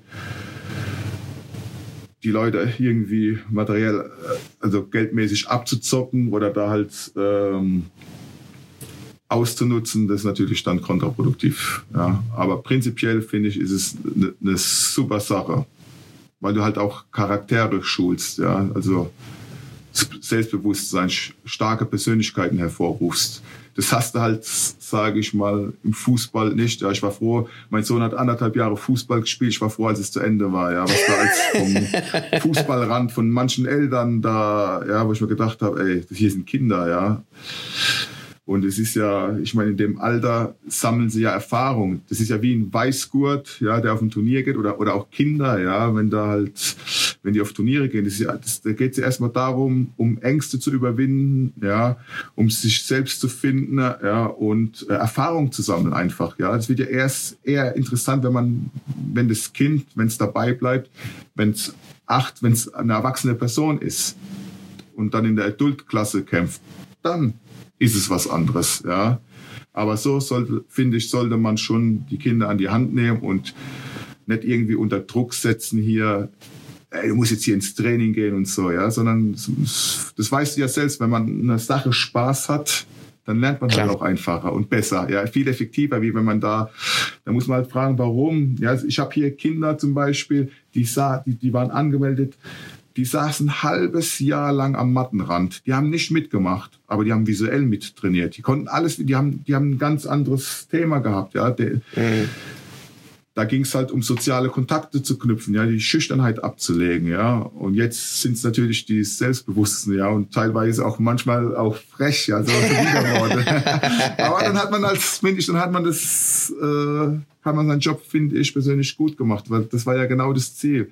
Aus einem ultra schüchternen Kind, selbstbewusstes Kind, ja, zu machen und das halt auch seine Meinung gibt und auch dazu steht. Ja, stark. Ja, definitiv. Äh, das kann ich auch immer nur unterschreiben. Vor allem, das ist ja auch noch so ein bisschen ostasiatisch angehaucht. Jiu-Jitsu kommt ja vom Judo und dass man so Disziplin mhm. und äh, sowas kennenlernt, das ist schon, schon sehr, sehr wertvoll. Definitiv. Und auch sich mal unterordnen. Das ist auch wichtig. Absolut. Ich meine, das ist ja, das ist ja das, was so in der heutigen Gesellschaft ja gar nicht mehr ähm, siehst, ja. Jeder ist auf dem Ego-Trip, ja. Mhm. Keiner hält dem anderen noch, sage ich mal, salopp aus die, die Tür oder sich mal zu bedanken, ja. Da, ja. da bricht man sich doch keinen Zacken von der, von der Krone oder auch mal oder auch mal, wenn man einen Fehler gemacht hat, auch dazu, also einzustehen, zu sagen, ja, ist blöd gelaufen, sorry. Mhm. Lieber mit dem Finger auf andere zeigen, ist einfacher. Absolut, ja. Austeilen ist natürlich immer einfacher als einstecken. Und das ist, finde ich halt, auf der Matte sind halt alle gleich, ja. Und da kannst du halt nicht immer nur äh, austeilen. Du musst halt auch mal einstecken, ja. Es gibt immer einen halt größeren halt und böseren, der dich absolut, drücken kann. Ja, absolut. Und du musst halt auch mal eine Backmount verteidigen können, ja. Wenn du da halt mal in die Defensive gedrückt wirst, ja. Ja. Und so ist es ja halt auch, deswegen finde ich, die Mathe spiegelt halt auch das wirkliche Leben. Mhm. Ja. Das höre ich immer das, wieder von, von äh, Leuten, die lange, lange äh, Jiu-Jitsu machen. Das ist wirklich so, so der Spiegel der Gesellschaft und der Spiegel des, des Charakters ist, wenn man auf der Matte ist und kämpft. Definitiv, ja. ja. Dass man da sehr viel Absolut. über sich selbst und das Leben lernt. Absolut, ja. Deswegen finde ich, es ist super. Jeder sollte Jiu-Jitsu machen. Ne? Jeder. Ich habe hier äh, letztens vor zwei Wochen habe ich eine ehemalige Schülerin äh, im Supermarkt getroffen. Die hat damals auch äh, WT bei mir. Da war ich schon Trainer gemacht und da weiß ich noch, da habe ich, da sind wir zusammen ins Gym gelaufen und da habe ich mit ihr noch, das, das hat sie mir dann gesagt, ich habe es gar nicht, gar nicht mal auf dem Schirm gehabt, ja, dass ich mit ihr damals auf dem Weg dahin das ABC geübt hätte, ja. Das, also das, das hat, die ist jetzt erwachsene Frau, ja. Äh, das hat sie halt geprägt, ja. Und sie war auch dann mal äh, bei mir vor der Pandemie, hat da mal äh, Einzeltraining gemacht und hat gemeint, sie würde so gerne wieder kommen, wenn es halt der Beruf zulässt. Aber was ich mit sagen möchte ist, als, als Lehrer oder Trainer, ja, man prägt Menschen und vor allem Kinder. Ja, das ist schon Wahnsinn. Also das habe ich gar nicht mal auf dem Schirm gehabt, ja. Und sie hat sich da noch voll dran erinnert, ja. Weil man tut doch was Gutes für die Gesellschaft. Und das ist halt, was viele halt, ähm, also viele Trainer, glaube ich, manchmal auch vergessen, dass man eigentlich was Gutes tut. Ja. Ja, das ist äh, sehr ehrbar von dir, dass du das siehst. Es gibt natürlich auch noch genau die anderen, die nur das Geld sehen und den Schüler nur als Kunden und versucht so die Gewinnmaximierung zu steigen. Aber das merke ich ja bei dir auch. Die Leute sehen es jetzt nicht. Wir sind ja in einer Zoom-Konferenz, äh, wie du strahlst, wie du richtig für Jiu-Jitsu lebst und äh, mit jedem Wort, wo du über Jiu-Jitsu sprichst, strahlst du einfach mit deinen Augen. Das ist immer sehr schön zu sehen und äh, ja, deswegen habe ich dich ja auch hier, damit du deine Liebe danke, fürs Jiu-Jitsu auch weitergibst. danke, danke.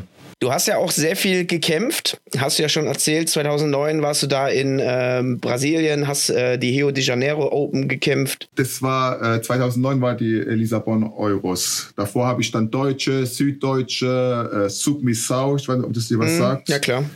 Die zwei, daher von Christoph äh, Schadek, der hat es ja damals ins Leben gerufen. Ne? Äh, genau, das war hier so eins der ältesten Turniere, zumindest in unserer mhm. Region hier im, im, Süden. Und genau, da bin ich 2009 und 2011 war dann äh, Rio, 2012, 2013, dann war ja die erste Naga war da in Dortmund. Die haben wir dann, also wir haben dann immer probiert, auch diese Turniere da zu supporten, dass sie sich etablieren, ja, dass es sich auch für die halt lohnt, für die ganzen Nachkommen, ja. Und das waren auch, ja, waren andere Zeiten, ja. Und wie gesagt, und ähm, das Problem, weil du mich oft gefragt hast wegen Trainer und so, ich finde, dass halt schon wichtig ist, wenn du auf so einem internationalen Turnier gehst, dass du halt einen Coach an deiner Seite hast. Bei der IPGF war es halt so, der Darius war damals ein Braungurt, der durfte halt nicht in diese Area rein. Es durften ja nur Black Belts, ja. Und dementsprechend habe ich eigentlich quasi immer ohne Anleitung gekämpft. Also ich war immer auf mich alleine gestellt, sprich Punkte, Uhr musstest du immer im Überblick haben, ja.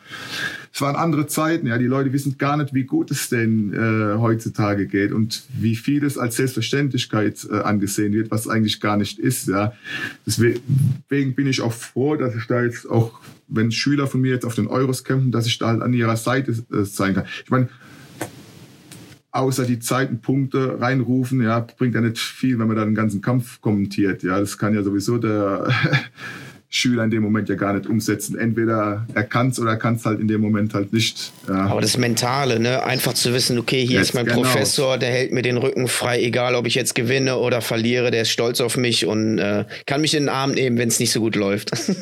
ja, ab, ja, ja, absolut. Ich finde, es ist schon wichtig, dass so, so, so ein, äh, ich meine, schau dir Mike Tyson an als sein Mentor mhm. gestorben ist, ging es bergab. Ja, ich finde, es ist schon sehr, sehr wichtig, jemanden an der Seite zu haben, ja, äh, der dich da berät, ja, nicht nur jetzt irgendwelche Testing, ja. Ich meine, irgendwann mal ist die, die, die, die, die Youngsters, ja, die sind schnell, die saugen alles auf, ja.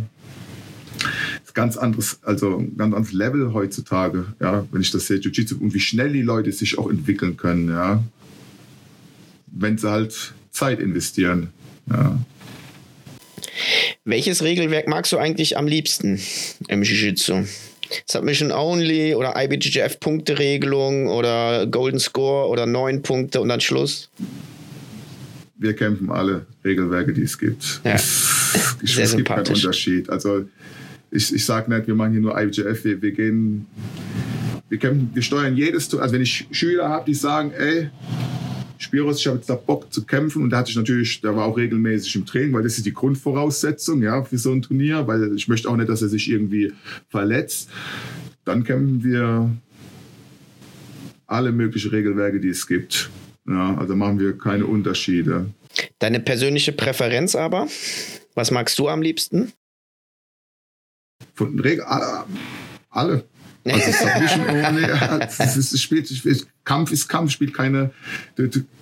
aber sagen wir, okay, du bist jetzt, äh, du, du möchtest eine eigene äh, Tournament-Reihe machen. Wie würdest du das machen? Punkte, Submission Only, EBI Overtime. Wenn ich jetzt ein Turnier veranstalten ja. würde. Die SDS-Tournament-Reihe. ich würde, glaube ich, von jedem Regelwerk das Beste rausfiltern. Ja, also bei Overtime würde ich vielleicht, also wenn es also erstmal Punkte oder ADC, nicht?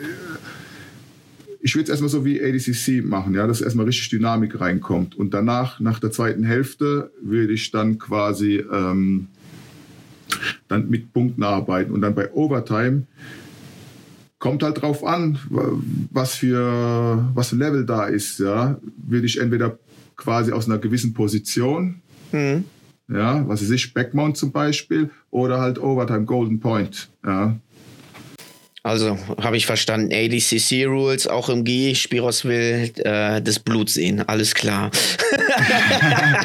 nee, ich bin, ich bin groß, ich, nicht falsch, ich bin auch ein großer Freund von der IBJJF, weil ich finde, es ist halt einfach für den Amateurbereich, ja, weil die haben sich ja schon Gedanken gemacht. Da kommen halt 99 Prozent Menschen, die halt einen Hauptberuf haben, ja? ja.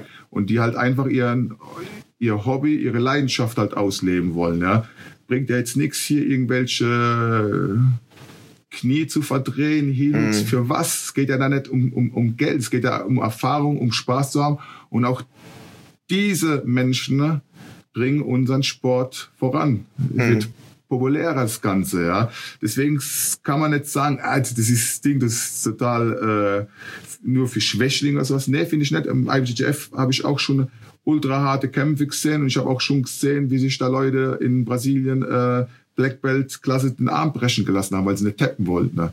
Was ich persönlich äh, nicht so schlau finde, weil das bringt jede Fraktur, bringt eine Arthrose mit sich. Ja. ja. Und dann äh, sieht man das so aus. Spiros hält gerade seinen Arm in die Kamera, der mit so einer Manschette wie so ein Cyborg-Arm aussieht. Ja. Genau, Robocop ist weg. Ja. ja. Und, und die Wehwehchen kommen ja eigentlich dann erst später im Alter. Ich denke mal, du, du, du hast ja auch gesagt, bist ja Anfang 30, du wirst ja wahrscheinlich auch das eine oder andere Wehwehchen haben. Ja. Mhm. Was und schon chronisch geworden ist, ja. Ja. ja, eben, genau. Und ich kann dir sagen, äh, das, wenn du nicht dagegen entgegenwirkst, ja, indem man sich halt auch viel dehnt. Ja, ich habe zum Beispiel fünf Jahre lang mit einem dreifachen Bandscheibenvorfall äh, gekämpft. Ja, also ich, ich habe gar nicht, konnte gar nicht richtig in die Hocke gehen. Ja, ich gedacht, du hast da immer so ein steifes Brett hinten am unteren Rücken festgenagelt. Und du glaubst ganz, hat Jahre gedauert, bis ich die richtige Therapie für mich gefunden habe um meine Mobilität wieder äh, zurückzubekommen. Ja alles Mögliche probiert mit äh, so Cocktailspritzen, äh, ja, in Frankfurt bei irgendwelchen Privatärzten gewesen, ja, und da habe ich mir halt dann Schritt für Schritt halt dann die Erkenntnisse zusammen ähm, geschustert, quasi, die ich dann halt jetzt auch in mein Training eingebaut habe, ja. Mhm. Und siehe da, äh, ich habe nie wieder mit den Bandscheibenproblemen gehabt. Sehr ja. schön, stark. War halt, war halt einfach nur intensiv dehnen und richtiges Dehnen, ja und natürlich halt auch die Muskulatur gezielt ansteuern ja, und kräftigen. Bleiben wir aber ganz kurz nochmal bei den Turnieren. Was magst du denn lieber persönlich jetzt, Gi oder No-Gi? Ich weiß, du und deine Schüler, die gehen überall hin und äh, egal ob mit beides. oder ohne Kittel. Wir, wir, wir, wir, wir, trainieren hier beides. Also ich mag Gi und No-Gi. Es hat alles seine Da kommt der alte Ringer noch aus ja. hier raus. Ja, genau. Ich, wie gesagt, ich finde im, im, im G finde ich es halt richtig gut, weil du halt lernst, wirklich Step by Step detailliert zu arbeiten. Und jetzt, um einfach auszudrücken, im No-Gi ist es halt sehr dynamisch. Ja, da kannst du nicht den, ein, den, dein, dein Gegner einfach so stacken oder sowas oder pinnen. Ja. ja. Wo, wobei ich jetzt gesehen habe, dass halt jetzt da viele halt auch auf Leglocks halt gehen. Ja, sich hinsetzen, gleich die, die, die, die Füße greifen. Wir üben halt auch hier viel Stand, ja, weil ich finde, ich habe halt auch immer wieder diesen Self-Defense-Aspekt im Hinterkopf. Ja, der Kampf beginnt halt nicht unten hm, auf dem Boden, also dass sich auf dem Boden hinsetzt, ja, äh, und dann wartest, bis der andere kommt. Kannst natürlich auch machen, ja. Aber ich, ich sehe das halt komplett, Tristan, ja. Du musst wirklich alles üben. Du musst äh, offensiv, defensiv, ja, du musst, das finde ich ja, das ist ja so, so, so facettenreich, ja, wie das Leben halt, ja. Du musst halt alles üben. Ja, andere haben natürlich sagen halt, die, meine Lebenszeit ist zu kurz, ja, ich, ich spezialisiere mich halt auf, äh, auf eine Sache, ja. Ist Ansichtssache. Ich, für mich ist es halt eine äh, ne, ne Lebensaufgabe, ja. Ich werde mein ja. Leben lang Schüler bleiben. Und nie fertig. Ja, und man lernt ja, natürlich entwickelt man, wie du gesagt hast, seine Vorlieben ja, und sein Spiel durch meine dreifache, äh, durch meinen dreifachen Bandscheibenvorfall war halt so dann mein Spiel so Halfguard. Ja, das ich bis heute halt beibehalten habe. Aber ich, ich mag auch Butterfly, ja, äh, weil es halt kombinieren kannst. Ich mag auch Single, also wir haben es damals Single X-Guard gekannt, jetzt heißt er Ashigarami, ja, oder X-Guard ist auch so, so eine Vorliebe von mir, ja. Kann man, also ich von Jahr zu Jahr wird es halt variiert. Ja. Hat auch ein bisschen vielleicht auch was mit dem Alter zu tun und wie äh, agil man noch ist, ja, aber ich finde, man sollte halt alles, alles üben, weil du weißt ja nie, du triffst vielleicht irgendjemanden, der dann quasi äh, dir sein Spiel aufdrückt, ja, weil du einen Moment verpennt hast. Und was machst du dann? Ja. Ja, ja wenn du jetzt nur äh, deinen Spielplan A hast, ja, was machst du dann? dann sieht es ein bisschen schlecht aus. Ja, ich bin auch also, so jemand, der sagt, ich, ich bin Jack of all Trades. Äh, klar habe ich so die ein oder anderen Sachen wie so ein Loop Choke oder Toe Holds, Grüße gehen raus, mhm. ähm, die ich ganz kurz kann. äh, aber ansonsten Top, Bottom ist mir egal, äh, welche Guard. Ich, ich kenne die Konzepte, ich weiß, wie ich mich dazu verhalten habe und äh, ja, let's go. Definitiv, sehe ich mhm. genauso. Genau. Und gerade wenn du auch unterrichtest, ja, äh, dann weißt du ja gar nicht, was für Menschentypen du hier auf der Matte hast. Ja, es kann sein, dass, sagen wir, dass, dass, dass dem einen, die, also obwohl ich kein Spider-Guard-Spieler bin, ja, aber ihm die, die Technik zeigt, dass er daraus ein Crack wird, ja. Deswegen finde ich, muss man als Lehrer halt ziemlich viel, viele Guards oder auch Passes halt den Leuten zeigen, ja. Und natürlich auch, weil es ja auch oft, es war wirklich eine Zeit lang bei der IBJJF so, dass viele halt auch Weltmeister wurden mit einem Vorteilspunkt, ja. Ja, immer 50-50. Äh, mhm. aber wir probieren hier halt schon auf Submission zu gehen. Weil wieder der Self-Defense äh, halt im, im Hinterkopf ist, ja. Aber du weißt es ja selbst, ja, wenn, ich meine, du bist ja auch Black Belt, ja, hast ja auch Adult wahrscheinlich gekämpft, ja, dann weißt du ja auch, wie schwer das dann ist, wenn dann, sage ich mal, zwei gleich gute, zwei gleich starke Gegner aufeinandertreffen. Es wird ja auch dann immer schwieriger, jemanden zu submitten. Ne? Yep. Außer man ist jetzt, was ist ich, man hat, man hat halt die Ultra-Erfahrung und der andere ist gerade frisch graduiert worden, ja. Ja, je näher die, die Skills aneinander liegen, desto eher gleicht sich das natürlich aus, klar. Mhm. Eben. Und ich finde auch als so ab lila Gurt, da kannst du sowieso schon kämpfen. Spätestens da musst du es halt schon können. Ja, da ist ja, auch, da ist ja eigentlich nur noch der Unterschied zu braun und schwarz nur noch die Mattenzeit, finde ich. Voll, ja. 100 Prozent, ja. Was ist eigentlich so deine Jiu-Jitsu-Philosophie? Ich habe es jetzt ja einigermaßen schon äh, so mitbekommen, was du sagst. Absolut Self-Defense, ähm, fühl dich in jeder Position ähm, gut, spezialisiere dich nicht zu sehr, hab das Gesamtbild vom Jiu-Jitsu, ähm, viel Selbstreflexion, ein guter Charakter werden. Aber wenn du es jetzt in ein, zwei, drei Sätzen zusammenfassen würdest, was ist so deine Jiu-Jitsu-Philosophie? Gehen wir erstmal so im sportlichen Bereich um. Ähm, zum Beispiel Submission, äh, Position before Submission oder sagst du, egal, ich bin Submission Hunter, Hauptsache drauf? Kommt auf die Situation drauf an, Tristan. wenn du vor dir hast. Natürlich ist, natürlich ist das Ziel immer eine Submission, ja. Im, im Wettkampf, finde ich, ja. Und äh, nochmal ganz kurz, um das zu korrigieren. Also ich sag, natürlich sollen sich die Leute spezialisieren, ja. Spätestens ab Lila-Gurt haben sie ja meistens so ihr, ihr Spiel, ja. Und das, das fördern wir ja auch, ja. Ähm, aber um zu sagen, jetzt natürlich ist das Ziel die Submissioner, aber es, es, kommt auf die, es kommt auf die Situation drauf an, würde ich sagen. Mhm. Okay. Ja, deswegen halt beides. Ja, man kann ja auch so einen Flying Arm Lock machen oder sagen, okay, ich kann ja, die Guard nicht ja, passen ja. oder ich mache einen Suicide Baseball Choke. Hauptsache, ich krieg den Tap, mir egal. Ja, kann man auch, aber du weißt, da, da gegenüber leistet ja auch Widerstand. Aber ich verstehe schon, was du meinst. Und ja, natürlich ist Submissioner, aber das ist natürlich im optimalen Fall, ja. Mhm. Und neben dem sportlichen Aspekt und den Kompetenzen, die man so im Jiu-Jitsu dann erreicht, wie äh, eine gute Kampffähigkeit, was möchtest du noch weitergeben den Menschen? Du hast ja viel über Charakterbildung gesprochen. Ja, dass, dass, dass, dass man probiert, jeden Tag ein besserer Mensch zu werden. Ja? Also dass man,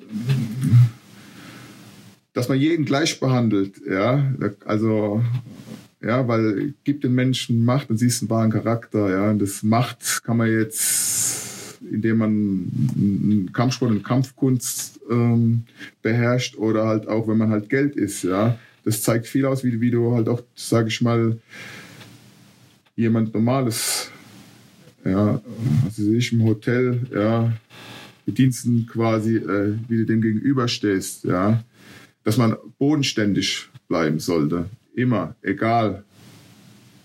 Gerade finde ich, wenn man gerade irgend, also ich bin, ich bin kein Weltmeister, ja, aber wenn man halt in jungen Jahren Weltmeister ist, ja, dass man halt bodenständig bleibt.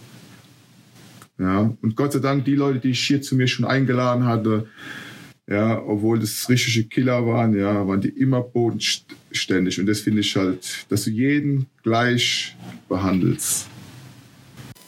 Stark.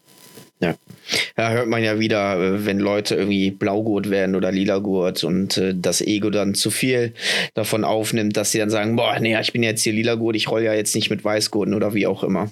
Oder gewinnen einen Titel oder was auch immer und sagen dann, boah, ich bin jetzt hier der Champion, küsse meine Füße, aber ja, ist zum Glück nicht die Regel. Ja, ja, Gott sei Dank nicht, aber gibt es leider auch, ist die Ausnahme, ja, aber ja, das sind dann Leute, die auch dann auch gehen. Ja, die passen dann halt auch nicht. Äh, das sind so, ich nenne die immer so Rosinenpicker, ja, die suchen sich da, die, die, aber sowas kommt ja immer irgendwann mal wieder zurück. Spätestens, wenn sie selbst eine Gruppe aufbauen möchten oder sowas, ja, kommt es dann halt zurück. Du machst jetzt seit 20 Jahren Jiu-Jitsu und seit gefühlt 40 Jahren Kampfsport. Hast eine eigene ja, Akademie. Jahre nicht, ja. Aber schon lange, schön. lange Zeit. Meine Eltern waren immer dagegen. Ja, meine leider auch. Ja. Ja, und ich muss ja sagen, jetzt, die sind jetzt nach all den Jahren, sind die das, haben sie mich das erste Mal hier im neuen Gym besucht. die haben auch gar nicht gewusst, also die haben gewusst, dass ich Kampfsport mache und so, ja, aber die waren halt immer dagegen, weil es halt Gewalt und was weiß ich, was ja kompletter Schwachsinn ist, ja. Ja, da muss man natürlich sagen, äh, deine Eltern sind wahrscheinlich auch nochmal 10, 15 Jahre älter als meine und da muss man ja auch gucken, in, in welchen Jahren die aufgewachsen sind, ne? Stichwort. Ja, die sind, die sind schon, die, 40er, 50er Jahre. Man hat natürlich die NS-Zeit noch äh, näher erlebt und dann alles, was mit Gewalt hat, ist, ist schlecht und böse. Eben, genau. Sind schon, mein Vater ist jetzt 80 geworden diesen Monat und, mhm. äh, ne, Quatsch, letzten Monat und meine Mutter ist 77. Das sind halt wirklich oldschool, ja. ja. ja, was ja auch okay ist, muss man halt auch akzeptieren und respektieren, ja, sowas. Aber so als, es, es, es, es hat mich auch wirklich, ich habe mich sehr geehrt gefühlt, als äh, nach gefühlt fast 30 Jahren, ja, also ne, äh, endlich mal hier gekommen, als zu mir ins Gym gekommen sind und gesehen haben, ey, was ich eigentlich hier mache und wie das Gym halt aussieht. Ja, die waren halt total begeistert. Ja, schön, ja. Ja, aber nach all den, den ganzen Jahren äh, der Entbehrung und äh, auch immer wieder Verletzungen, wie bleibst du überhaupt noch motiviert, um zu sagen, boah, 7 Uhr, ich gehe auf die Matte und unterrichte oder wie auch immer und äh, muss noch hier noch was machen und abends noch und ja, wie schaffst du das? Also 7 Uhr ist ja nicht meine Zeit. ich bin eher so der Typ so. Also ich, ich stehe um 7 Uhr auf, mache dann natürlich so Büro, aber auf der, auf der Matte nicht. Ich, obwohl ich es eigentlich mag, vormittags zu trainieren, ja, weil du hast den ganzen Tag noch vor dir. Du, ich brauche eigentlich keine Motivation. Es ist halt schon so eintrainiert, ja, dass ich das, also ich bin auch früher krank, erkältet auf die Matte gegangen, ja, und das, also ich wollte nie ein Training missen weil es einfach Spaß macht. Ja, und auch hier die ganzen, äh, ups, ja, die, die ganzen Schüler hier, ja, das ist Motivation, ja, pur und, und meine Frau macht's ja auch, ja. Ja, das ist halt Lifestyle-Einstellung, würde ich sagen, ja. Also ich brauche da keine Motivation. Ich bin auch, ich muss sagen, ich bin ja äh, dieses Jahr im Mai bin ich am linken Ellbogen ähm, operiert worden, bin von der Vollnarkose aufgestanden und stand dann hier mit der Drainage auf der Matte und habe Training gegeben. War natürlich im, Kinder, im Kindertraining kam es halt ein bisschen uncool, ja, mit der Drainage, mit dem Blutbeutel. Das habe ich dann umgewickelt. Ja, dieses Jahr habe ich habe ich es ausgelassen beim Kindertrainer habe ich gesagt, ich bleibe jetzt mal zu Hause, ja. Aber ja, so eine Einstellung habe ich halt, ja. Mhm. Also schon eher so Disziplin und äh, statt Motivation. Ich finde, ja, also ja, die Disziplin ist die Motivation. Mhm. Wie gehst du eigentlich mit Verletzungen um? Ich habe es ja jetzt schon rausgehört, du stehst auch mit Drainage äh, auf der Matte und unterrichtst weiter. Ähm, Gibt es nicht trotzdem irgendwie so ein Low, wo du sagst, boah, ich kann jetzt acht Wochen nicht trainieren? Wir hatten es ja eben schon angesprochen. Ähm, was war denn eigentlich deine, deine längste und schwerwiegendste Verletzung? Ja, war die äh, Oberarmfraktur. Oberarmfraktur. Wie ist das passiert? Also, das ist beim Hebel passiert. Da hat der Kollege nicht aufgepasst, anstatt mich seitlich, äh, das war im WT übrigens, seitlich ähm, zu Boden zu bringen, hat er mich einfach nach hinten in seinen Arm fallen lassen. Mhm. Ja, und ich meine, die, die, die Erfahrung war halt interessant zu sehen, äh, ob er noch kampfbereit ist, ja, äh, nach so einer Fraktur, weil ich ihm gleich mit der linken Hand eine reinknallen wollte. Ja. Äh, und, Wie lange warst ja, du da out also, of order? Da habe ich halt acht Wochen ja, ich habe dann, ich bin dann operiert worden, habe dann so eine Stange reinbekommen, ja, und dann hieß es halt, es ein Jahr lang nicht auf die Seite fallen, also ich durfte nicht geworfen werden. Mhm. Aber ich muss dann sagen, ich habe dann äh, sechs Wochen später eine zweite OP gemacht. Und zwar, sagt ihr was Sinusitis? Mhm.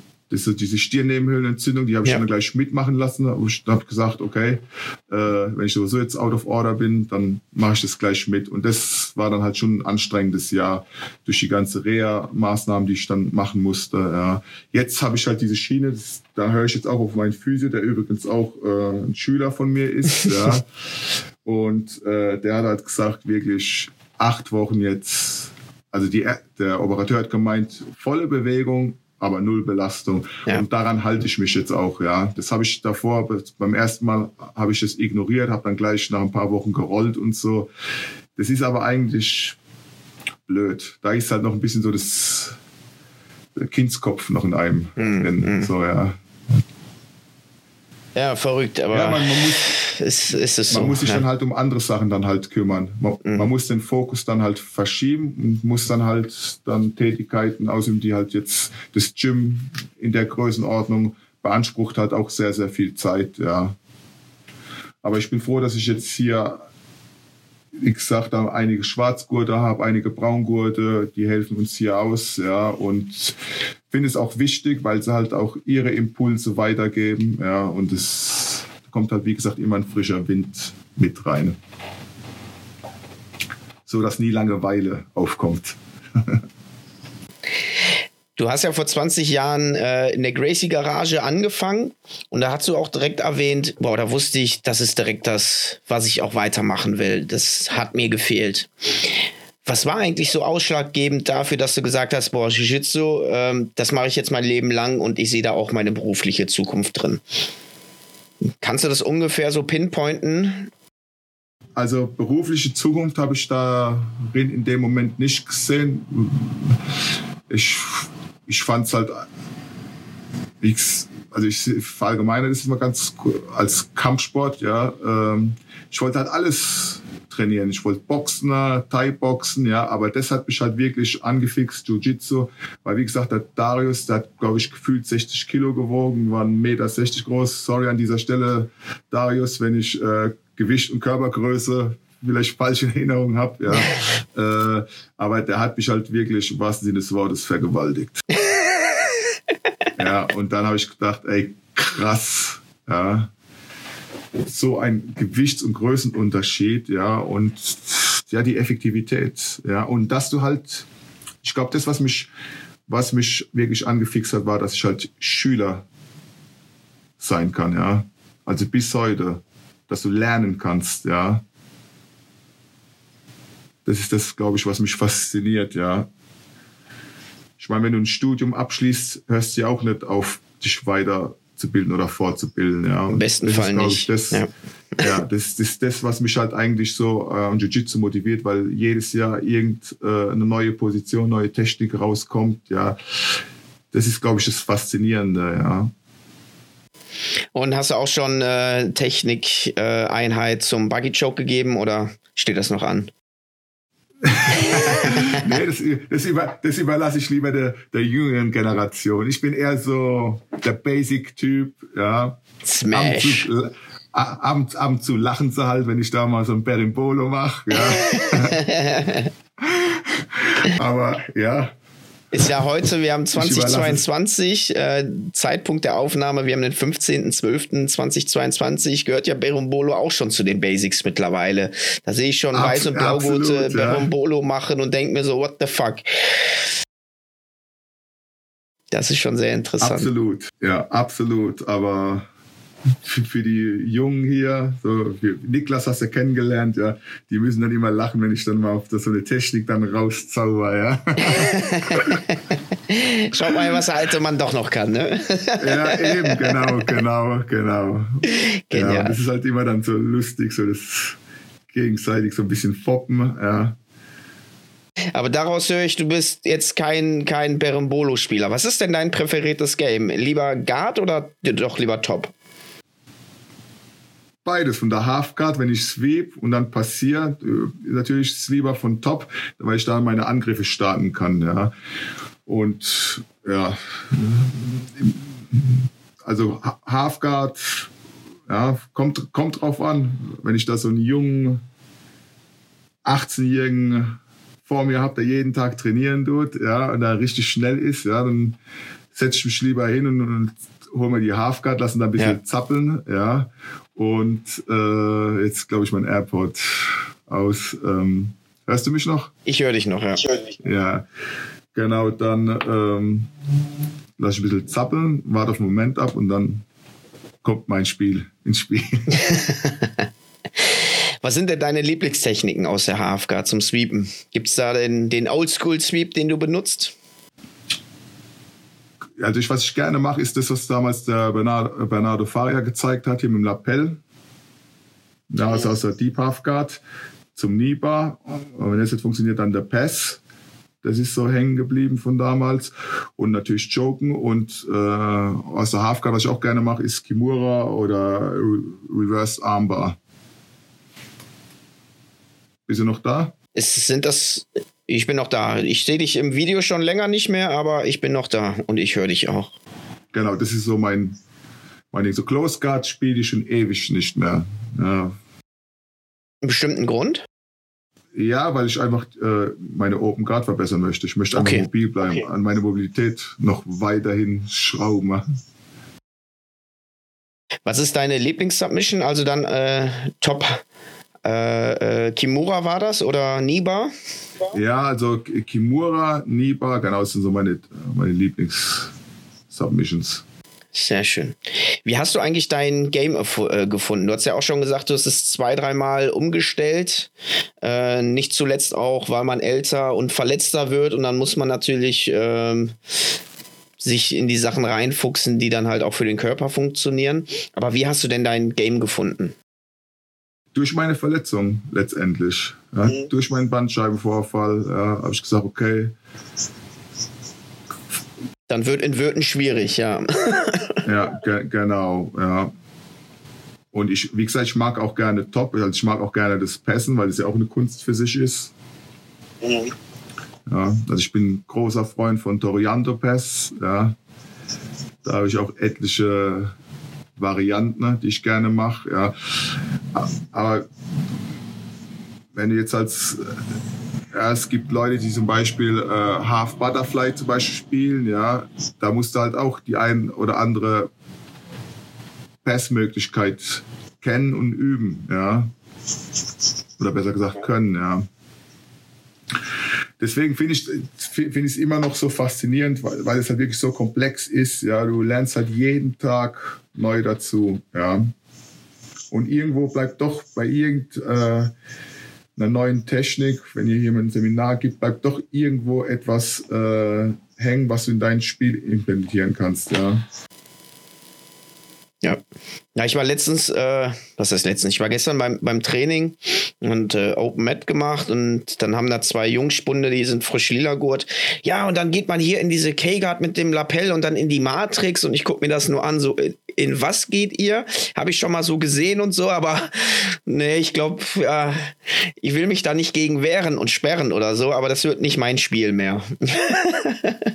Ja, und das, das, das, ist auch, ähm, das ist auch der nächste Punkt. Ja, irgendwo ist es halt auch, muss man halt auch seine Anatomie betrachten, liegt es ein oder nicht. Ja, aber wie gesagt, ich finde es gut, wenn so junge Leute solche Impulse reinbringen. Ja, weil die halten auch das Gym up to date.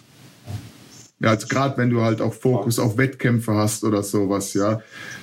Ob das jetzt da irgendein Gegner im Wettkampf spielt, ist dahingestellt, aber kann ja doch durchaus möglich sein. Und ähm, ich hake das immer unter Mobilität und Flexibilität ab. S solche Positionen.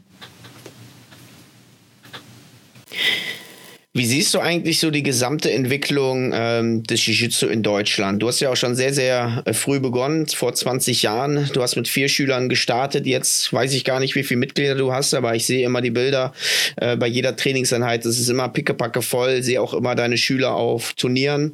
Äh, Grüße gehen raus an Christine die ich ja immer auf den IBJF-Turnieren sehe. Und ähm, ja, bekommen wir eigentlich langsam so eine Sättigung oder kannst du sagen, nee, bei meinem Gym zumindest äh, kommt jedes Jahr immer noch mal ein paar Mitglieder mehr hinzu? Also ich, die Pandemie hat uns ja zwei Jahre quasi ausgebremst. Ich finde, wir sind noch ziemlich am Anfang. Weil jetzt so langsam halt auch ähm, das Ganze auch professioneller wird. Ja, es ist mehr Struktur da. Ja, es ist mehr, es wird jetzt immer mehr der äh, Masse zugänglicher. Also auch jemand, der keine Ahnung von Kampfsport hat, hat schon mal Brazilian Jiu-Jitsu gehört oder Jiu-Jitsu, ja, und kann damit äh, quasi dann äh, das assoziieren mit UFC. äh, ich finde, wir sind hier noch am Anfang. Überleg mal, wie, wie viele Millionen? Ich glaube, 83, 84 Millionen äh, Einwohner in Deutschland. Und wie viele Black Belts im Jiu-Jitsu gibt's? Hm. Schätz mal, was würdest du sagen, so grob? Jetzt in Deutschland oder nur Deutsche? Nein, nein, ich, ich, ich, ich rede in Deutschland. Ja. Also was jetzt meinst mein du? Mikrokosmos denken, äh, also gefühlt 100, 150. Boah, nee, das sind zu wenige, oder? Ich weiß, also ich, also jetzt, wie gesagt, mein Mikrokosmos, also die Leute, mit denen ich auch auf Facebook oder so äh, befreundet bin oder auch persönlich kenne. Ich hätte jetzt so 500 gesagt. Meinst du echt 500? Ja, ja. Ich habe zum Beispiel bei mir im, im Gym habe ich äh, zwei Schwarzgurte, die findest du nie auf Social Media, die gibt es da nicht. Die machen auch nichts. Ne? Und äh, die gehen auch nicht auf Competitions. Ähm, die haben halt das, das Alter und die Verletzung eingeholt, aber kommen ein bis zweimal die Woche noch zum Training, wollen ein bisschen locker rollen. Und äh, von denen kriegt man ja halt nicht so viel mit. Und von da denke ich, es gibt dann so, so versteckte Perlen, sage ich mal, die halt nicht irgendwie aktiv äh, auf Social Media unterwegs sind. Und vor allem gibt es ja auch noch so äh, viele Brasilianer, die Schwarzgurte sind. Aber ja, müsste ich mal aufs äh, Kampfkunstboard, Grüße gehen raus an Frank Buschinski schauen. Der hat sich äh, mal die Aufgabe gemacht, nur Schwarzgurte aus äh, den, der Dachregion aufzuschreiben, wann die graduiert wurden. Und äh, ja, ich will jetzt nicht erzählen, ich habe es gerade offen gemacht, aber es sind schon ein paar. Das letzte Mal wurde es aber auch 2016 geupdatet. Aber da würde ich schon sagen, da stehen schon irgendwie 100 Namen gefühlt. Okay, aber auch wenn es 500 sind, ja, zu 83, 84 Millionen äh, Einwohnern ist es, ist es ja ein Witz, ja, was die Anzahl angeht, ja. Äh, deshalb finde ich, sind wir hier noch ziemlich am Anfang, was einerseits gut ist, andererseits hinken wir halt schon anderen Ländern, äh, vor allem europäischen Ländern halt hinterher, ja. Das ist die perfekte Überleitung, Spiros. Warum hinken wir den europäischen Ländern hinterher? Das ist die große Frage. Wie können wir das professionalisieren? Warum äh, ist Polen oder Skandinavien äh, im, im europäischen Vergleich immer stärker als Deutschland? Weil es da gesellschaftlich, denke ich, auch einen anderen äh, Stellenwert hat. Als ich da 2009, als wir da äh, in Los Angeles gelandet sind, ja, hatten sie ja gleich so ein äh, so ein Sheriff oder was ist da war, so ein Polizeibeamter angehalten, wollte gleich wissen, was wir hier tun. Und hin, hinter uns war eine Riesenschlange, ja, mit wahrscheinlich auch so Anschlussflügen. Und er uns dann er, erzählt hat, äh, wie geil er das findet und er eigentlich auch Braungurt ist, ja, ja und ja. wollte eigentlich auch auf den Worlds kämpfen und so. Und du hast halt schon, wenn dein, ja, als 2019 da, da rumgefahren sind und auch trainiert haben, haben sich die Leute ganz mit anderen Augen äh, angeschaut. Ja, es ist gesellschaftlich ein ganz anderer Stellenwert als hier bei uns, ja, wo das halt immer, finde ich, immer so ein bisschen so in die kriminelle Schiene geschoben wird, ja, was eigentlich gar nicht ist, ja. Und ich meine, das ist ja auch im Ring ist ja genauso dasselbe. Ich meine, die, die probieren jetzt über Social Media da das attraktiv zu machen. Ne?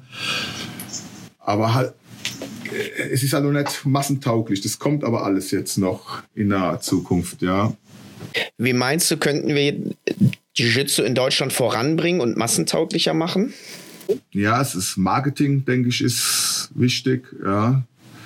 Das, ähm, ich meine, du hast mir auch erzählt, dass es ja auch dein Traum irgendwann mal wäre, ja, davon leben zu können, ja. Mhm. Ja, dementsprechend, man muss von diesem Vereinsdenken halt auch weggehen, ja. Also wegkommen, ja. Es ist gut, dass es Vereine gibt, ja. Aber stell dir mal vor, du, willst irgendwann mal, hast ein großes Gym und willst auch Trainer vernünftig bezahlen, ja. Ja. Das, das geht halt nicht mit 40, 50 Euro Monatsbeiträge, ja. Das, ja, guck mal, als ich da in Sao Paulo das erste Mal war, ja, da habe ich fast, also 1000 Dollar habe ich gezahlt für sechs Tage äh, Training und habe auf, auf, so einer schäbigen Matratze auf dem Fußboden gepennt. Ich glaube, dann hast du aber auch die Gringo-Preise bekommen. nee, die, die, die, die, waren, die waren offiziell auf der Webseite. Ach je. Zu, zu, zu, sehen. Ja, aber das ist, was ich gesagt habe, gewisse Sachen kannst du. Guck mal, das ist ja eine Investition, ja, die, die du tätigst. Ja. Stell dir mal vor, der Tristan jetzt vor 20 Jahren hätte er keinen Kontakt zu Jiu-Jitsu oder Kampfsport äh, gehabt. Ja, du musst halt rückblickend sehen, jeder Einzelne für uns, was wir, was für einen Werdegang wir haben und was wir dadurch ähm, gelernt haben. Ja, du unterrichtest ja auch andere Menschen. Ja, du gibst ja wieder was. Ja, und äh, ich meine, du hast ja auch, du hast ja einen Hauptberuf. Jetzt stell dir vor, du kriegst nur die Hälfte von einem Stundenlohn oder von, von einem Lohn. Ja. Verstehst du? Das ist ein gesellschaftliches Problem hier, dass, äh, dass Sport allgemein sehr ja, günstig halt ist. Ja, ja das, das, Hobby, das Hobby und es ist nichts wert. Nee, finde ich nicht, weil wir haben ja vorhin schon die ganzen Punkte aufgezählt, also oder einige Punkte aufgezählt, was man eigentlich, ähm, was man dem Körper und dem Geist gut tut. Ja, mit welchem Geld willst du Gesundheit, und ich rede von, von Gesundheit nicht nur von körperlicher, sondern auch von mentaler Gesundheit, ja, das kann man nicht aufwerten mit Geld oder aufwiegen. Ja, solange wir noch die Kultur hier in Deutschland haben, Geiz ist geil und bei McFit kann ich für 20 Euro äh, trainieren im Monat und ich kann da 24 Stunden sieben da rein und äh, wenn der Spiros halt 50 Euro im Monat kostet und ich kann da aber nur äh, 15 Mal die Woche trainieren zu bestimmten Zeiten, ja, dann gehe ich doch zu McFit lieber, ne? Ja, das, okay, im Fitnessstudio ist jetzt ein bisschen was anderes, finde ich, der, der Vergleich. Ja, absolut, aber ich, ich meine halt, so, so ist halt die Mentalität der Leute, ne? Aber ich gebe jetzt ein einfachen, einfaches Rechenbeispiel, ja. Nehmen wir an, du verlangst 50 Euro Monatsbeitrag, ja, im Monat. Und du bietest zweimal die Woche wir wollen es einfach halten, die Rechnung, ja? ja. Zweimal die Woche Training. Das bedeutet, das Mitglied zahlt 12,50 Euro die Woche. Und wenn du diese 12,50 Euro nochmal durch die Einheit, äh, durch diese zwei Einheiten teilst, dann weißt du ja, was du dann, äh, was er dann pro Einheit zahlt. Davon musst du aber die Miete zahlen, ja, Strom, Steuern. Keine Frage. Es ist unmöglich ja. mit so, sag ich mal, da, überhaupt davon zu leben, ja ja, du würdest ja auch gerne, oder jeder, der äh, irgendwo ein Gym hat, ja, würde ja gerne mehr Zeit investieren in, in sein Gym, in, in, äh, in seine Entwicklung, ja, im Jiu-Jitsu, ja, die ganze Zeit nur äh, Jiu-Jitsu zu studieren, um halt das bestmögliche Training halt äh, dem Mitglied zu geben, ja. Und das ist natürlich halt ein bisschen schwierig, ne, bei, bei so einem äh, Beitrag, ja. Keine Frage ist es, äh, und man darf auch nicht sehen, okay, das ist ein Hobby, aber was, und ich, rede jetzt allgemein für Kampfsport, ist egal, ob es Boxen gerade ist, aber welche Vorteile hast du, wenn du sowas machst?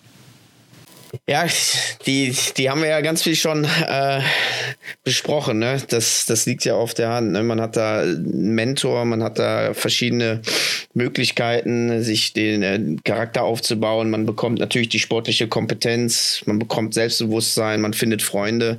Also, ne? Ja, guck, mal genau, wie viele Punkte du jetzt aufgezählt hast und, und welcher Punkt ist, ist hängt es jetzt nur an dem sage ich mal, an, an, die, an diesem günstigen Beitrag, dass es nichts wert ist? Ja, mich hast du ja schon. Ne? Also ich, äh, bin ja auch Schwarzgurt, ich unterrichte auch noch äh, bei meinem Professor und zahle auch immer noch äh, Mitgliedsbeitrag und kriege einen kleinen Obolus so, weil ich einfach sehe, ja, das ist halt schwierig als Selbstständiger davon zu leben und mich kostet jetzt der Monatsbeitrag äh, nicht so viel und ich will da einfach supporten. Ne?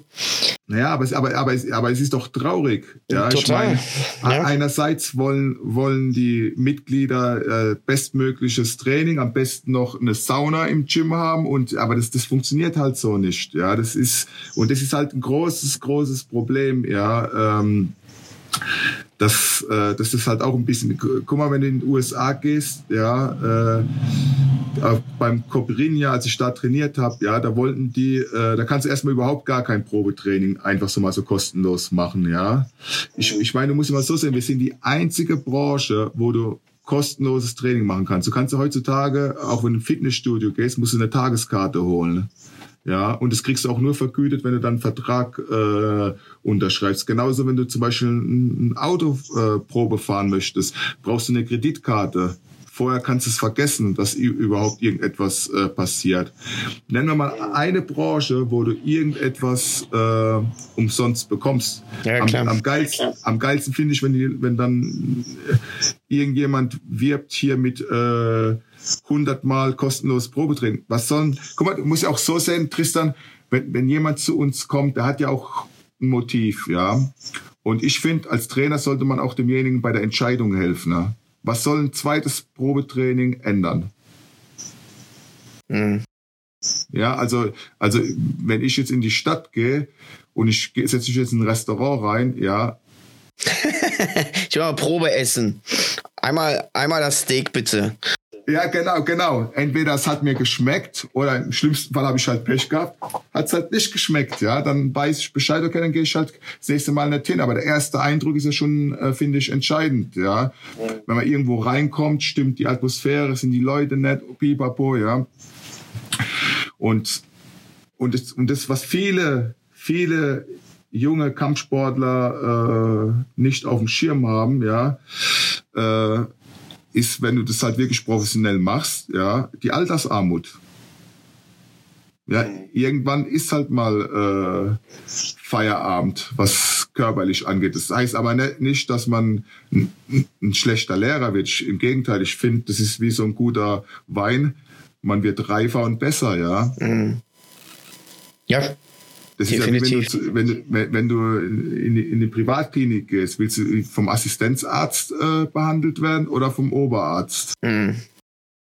Ja, und das, das haben halt viele, finde ich, nicht so. Und das ist auch das, was ich auch vorhin gemeint habe, so mit dieser Professionalität. Ja, man muss halt in allen Punkten. Das heißt ja nicht, dass wenn man dann ein bisschen mehr äh, zahlt, dass man da irgendjemanden abzockt. Im Gegenteil, man bietet ja Service. Ja, also es ist ein Unterschied, ob ich jetzt unten im Keller äh, trainiere. Ja, das mag für den einen oder anderen Fighter ganz nett sein. Ja, kann aber genauso äh, im Hochleistungsbereich ja äh, im im schönen Gym trainieren und kann genauso die Leistung abrufen. Ne?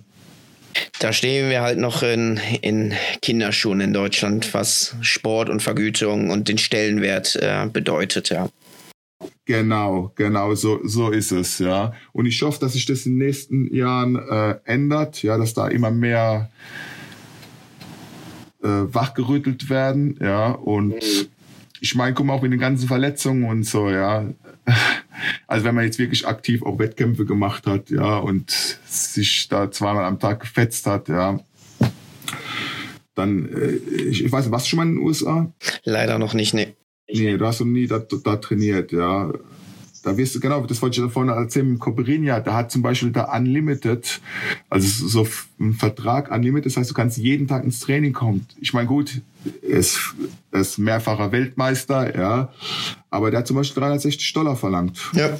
Fürs, fürs Probetraining musstest du eine Tageskarte holen, 60 Dollar. Und wie gesagt, wenn du was möchtest, weil es ist ja eine Investition in meine Persönlichkeit. Ich krieg ja dafür was.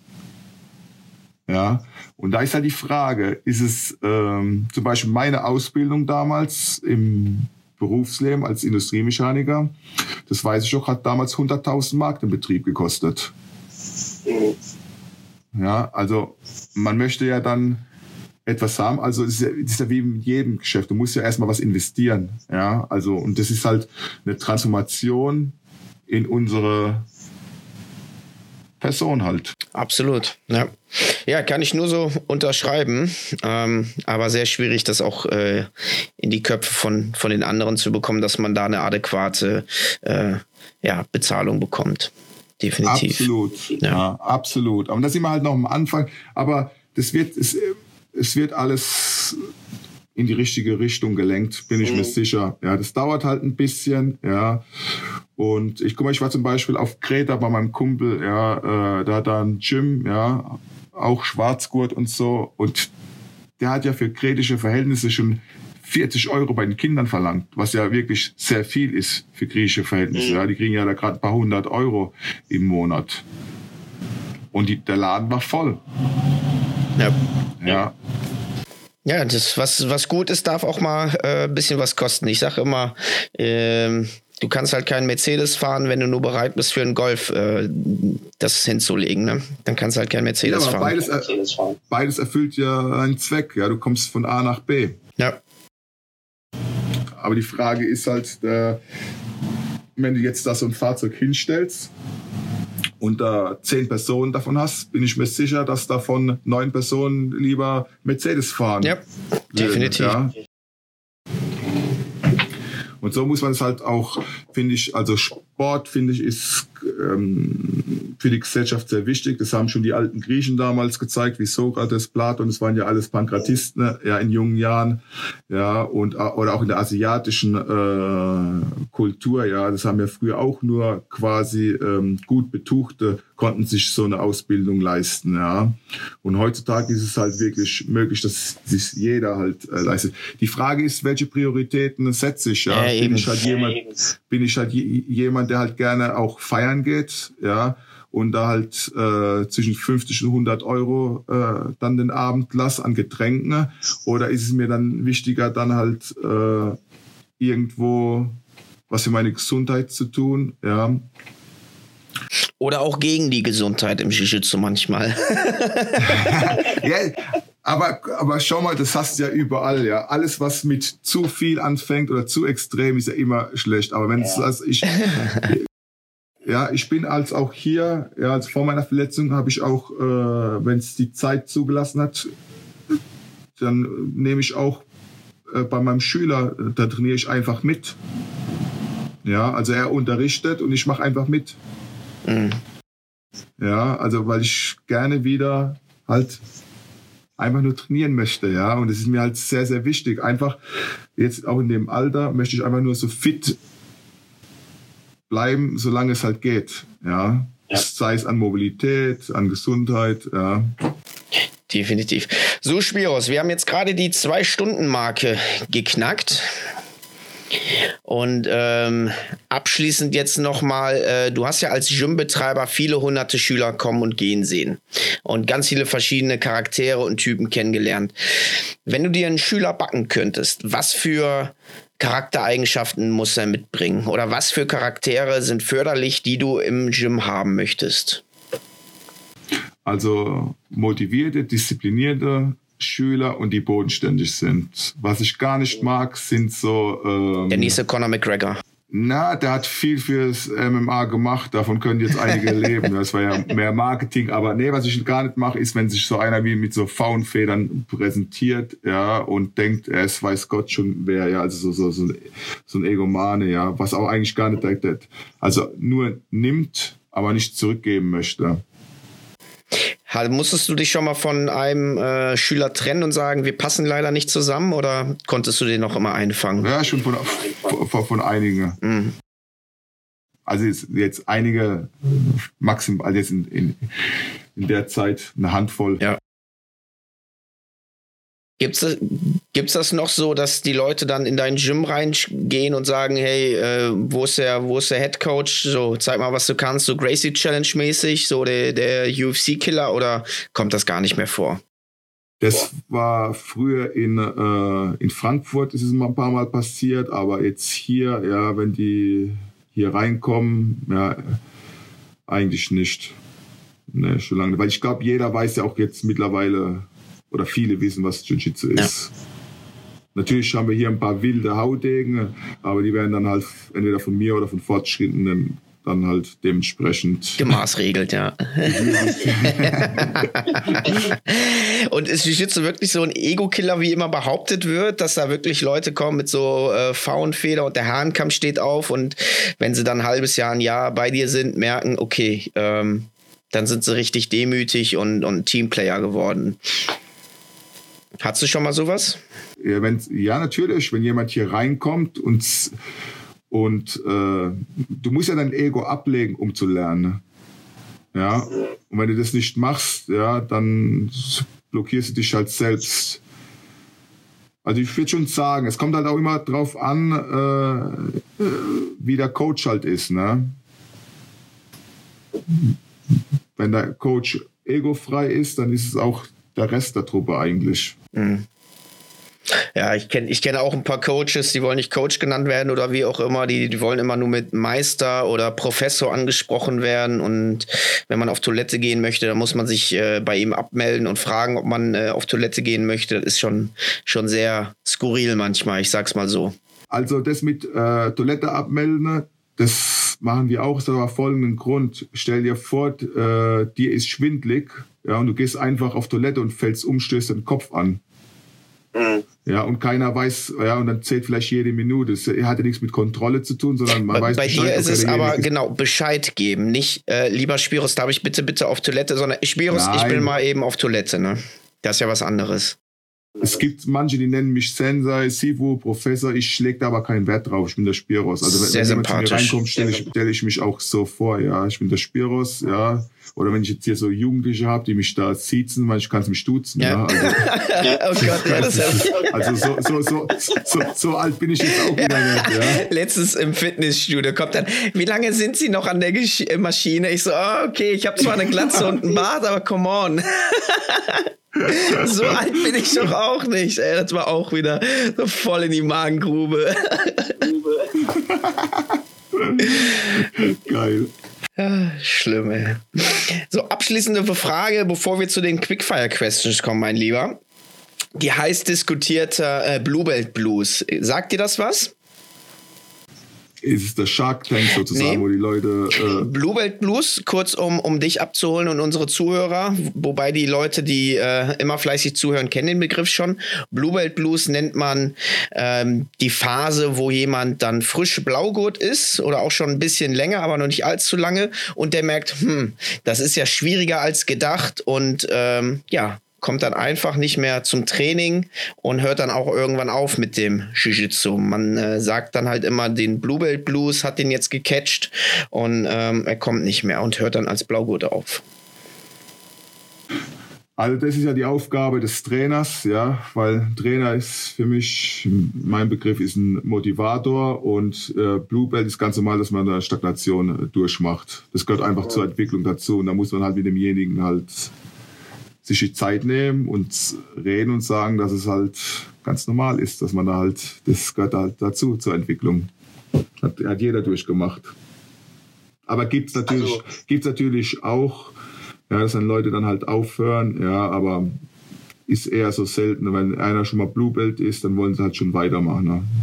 Es kommt halt darauf an, wie man halt denjenigen halt motiviert, ja. Aber meistens merken die dann, okay, dem Blaugurt, da ging halt die Reise vom Weißgurt bis zum Blaugurt halt relativ steil. Man hat jeden Tag eine teure Technik gelernt. Ja, und irgendwann merken die, okay, äh, Technikenrepertoire habe ich jetzt so einigermaßen drauf. Und irgendwie die Weißgurte werden immer besser. Die kriegen mich jetzt auch teilweise. Und die Lila-Gurte, Braungurte scheinen noch so weit weg. Und ich sehe hier irgendwie nicht, dass ich weiterkomme und stagniere und sehen keinen Fortschritt. Und dann werden die halt demotiviert, undiszipliniert und dann am Ende des Tages kommt die Kündigung rein. Ja, dann, äh, du hörst dich gerade ein bisschen abgehackt an, aber ich habe es, glaube ich, äh, verstanden. Äh, wie gesagt, das ist dann die Aufgabe des Trainers, finde ich, mit demjenigen halt ein Gespräch zu führen, woran es halt liegt, ja. Dass jetzt halt so die Demotivation kommt. Ja, es kann ja auch sein, dass es ja gar nichts äh, mit der Mathe zu tun hat, sondern dass es halt privat halt irgendwelche äh, Umstände sind, ja. Und Ja, guter Punkt, ja. ja, da habe ich schon einige wieder zurückgeholt gehabt. Ja, da muss man sich halt auch die, die Mühe machen und mit demjenigen dann auch sprechen, ja. Sehr engagiert, sehr löblich. Finde ich, finde ich klasse. Ja. Mir schon wichtig, dass sich ja die Leute hier wohlfühlen. So, lieber Spiros, setz dich nochmal gerade hin. Jetzt kommen die Quickfire-Questions. Ganz wichtig für dich. Ich sage, nenne zwei Dinge und du musst dich für eins entscheiden. Beides gilt nicht. Soweit verstanden? ja, Perfekte Nummer. Und los geht's. Gi oder No-Gi? I, Top oder Bottom? top, Coach oder Wettkämpfer? Coach, Punkte oder Submission Only? Submission, only, Passing oder Leglocks? äh, Passing, Shorts oder Spets? Shorts, Takedown oder lieber Guard Pull? Takedown, Bunte Gi oder Rush Guards oder lieber traditionell? traditionell, Wo machst du deinen Jiu-Jitsu-Urlaub? In Rio de Janeiro oder in New York? New York, Und äh, Chokes oder Hebel? äh, Jokes, Letzte Frage. Lieber die Basics oder doch die fancy Techniken K-Guard und Berimbolo? Basic. Basics. Sehr gut. Du hast es überstanden. Klasse. Danke, danke. Ja, vielen lieben Dank, Spiros, dass du dir die äh, Zeit genommen hast. Äh, ist ja doch länger geworden, als ich tatsächlich antizipiert hat. Ich hätte gerne noch weiter mit dir geschnackt, aber die Pflicht ruft. Ähm, gerne beim ja. nächsten Mal, wenn du wieder was äh, hast, können wir uns gerne mal zusammensetzen. Gibt es noch etwas, was du sagen möchtest? Ah, erstmal vielen Dank für das Gespräch, für dieses Interview und ich möchte mich recht herzlich bei meiner Frau Christina bedanken die äh, mir immer meinen Rücken stärkt, ja. Und natürlich ist es auch klasse, dass sie auch ein Schwarzgurt im Jiu-Jitsu ist. Die ist ich die beneide auch dieselbe dich. Leidenschaft, dieselbe Leidenschaft wie ich äh, lebe. Und natürlich auch an alle Mitglieder, Schüler, Freunde, die uns hier tatkräftig unterstützen. Ihr seid einfach die Besten. Ach, das ist doch schön. Und vielleicht, äh, Christina, wenn du das hier hörst, hast du vielleicht auch mal Lust, mit mir eine Podcast-Folge aufzunehmen. Ich werde es weitergeben. Sehr schön, ja. klasse. Sie hat auch viel zu erzählen. Ja. Dann endlich mal aus einer Sicht von einer Frau, das wäre ja auch nochmal doppelt spannend. Ja, das wäre auch, das auch interessant. Genau. Ja, ja Spiros, vielen lieben Dank. Ich habe wieder auch äh, viel dazu gelernt und äh, wir sehen uns spätestens auf den Euros im Januar. In jedem Fall, Tristan. Und ich hoffe. Kannst du mir sagen, wann du mal, wann du kämpfst, dann komme ich gerne mal da runter äh, zu dir und feuer dich an. Sehr gerne. Das wäre cool. Genau. Und ansonsten hoffe ich, dass ich mal äh, im Februar zum Diego Pato Seminar komme. Gib mir da gerne ja, nochmal die Infos per WhatsApp und äh, ja, ja. dann können wir da vielleicht mal eine Runde rollen, wenn das wieder mit deinem Arm einigermaßen passt. Ja. In, in jedem Fall, ja. Vielen Dank, Tristan, ja. Sehr gerne. Und weiterhin viel Erfolg, ja. So, vielen Dank, dass ihr auch äh, so lange uns zugehört habt, liebe Zuhörer und Zuhörerinnen. Ich bedanke mich ganz herzlich und äh, in dem Sinne ähm, auf Wiedersehen und ciao, ciao. Ciao, ciao. Another day, another Hespagin, another day, another Hespagin.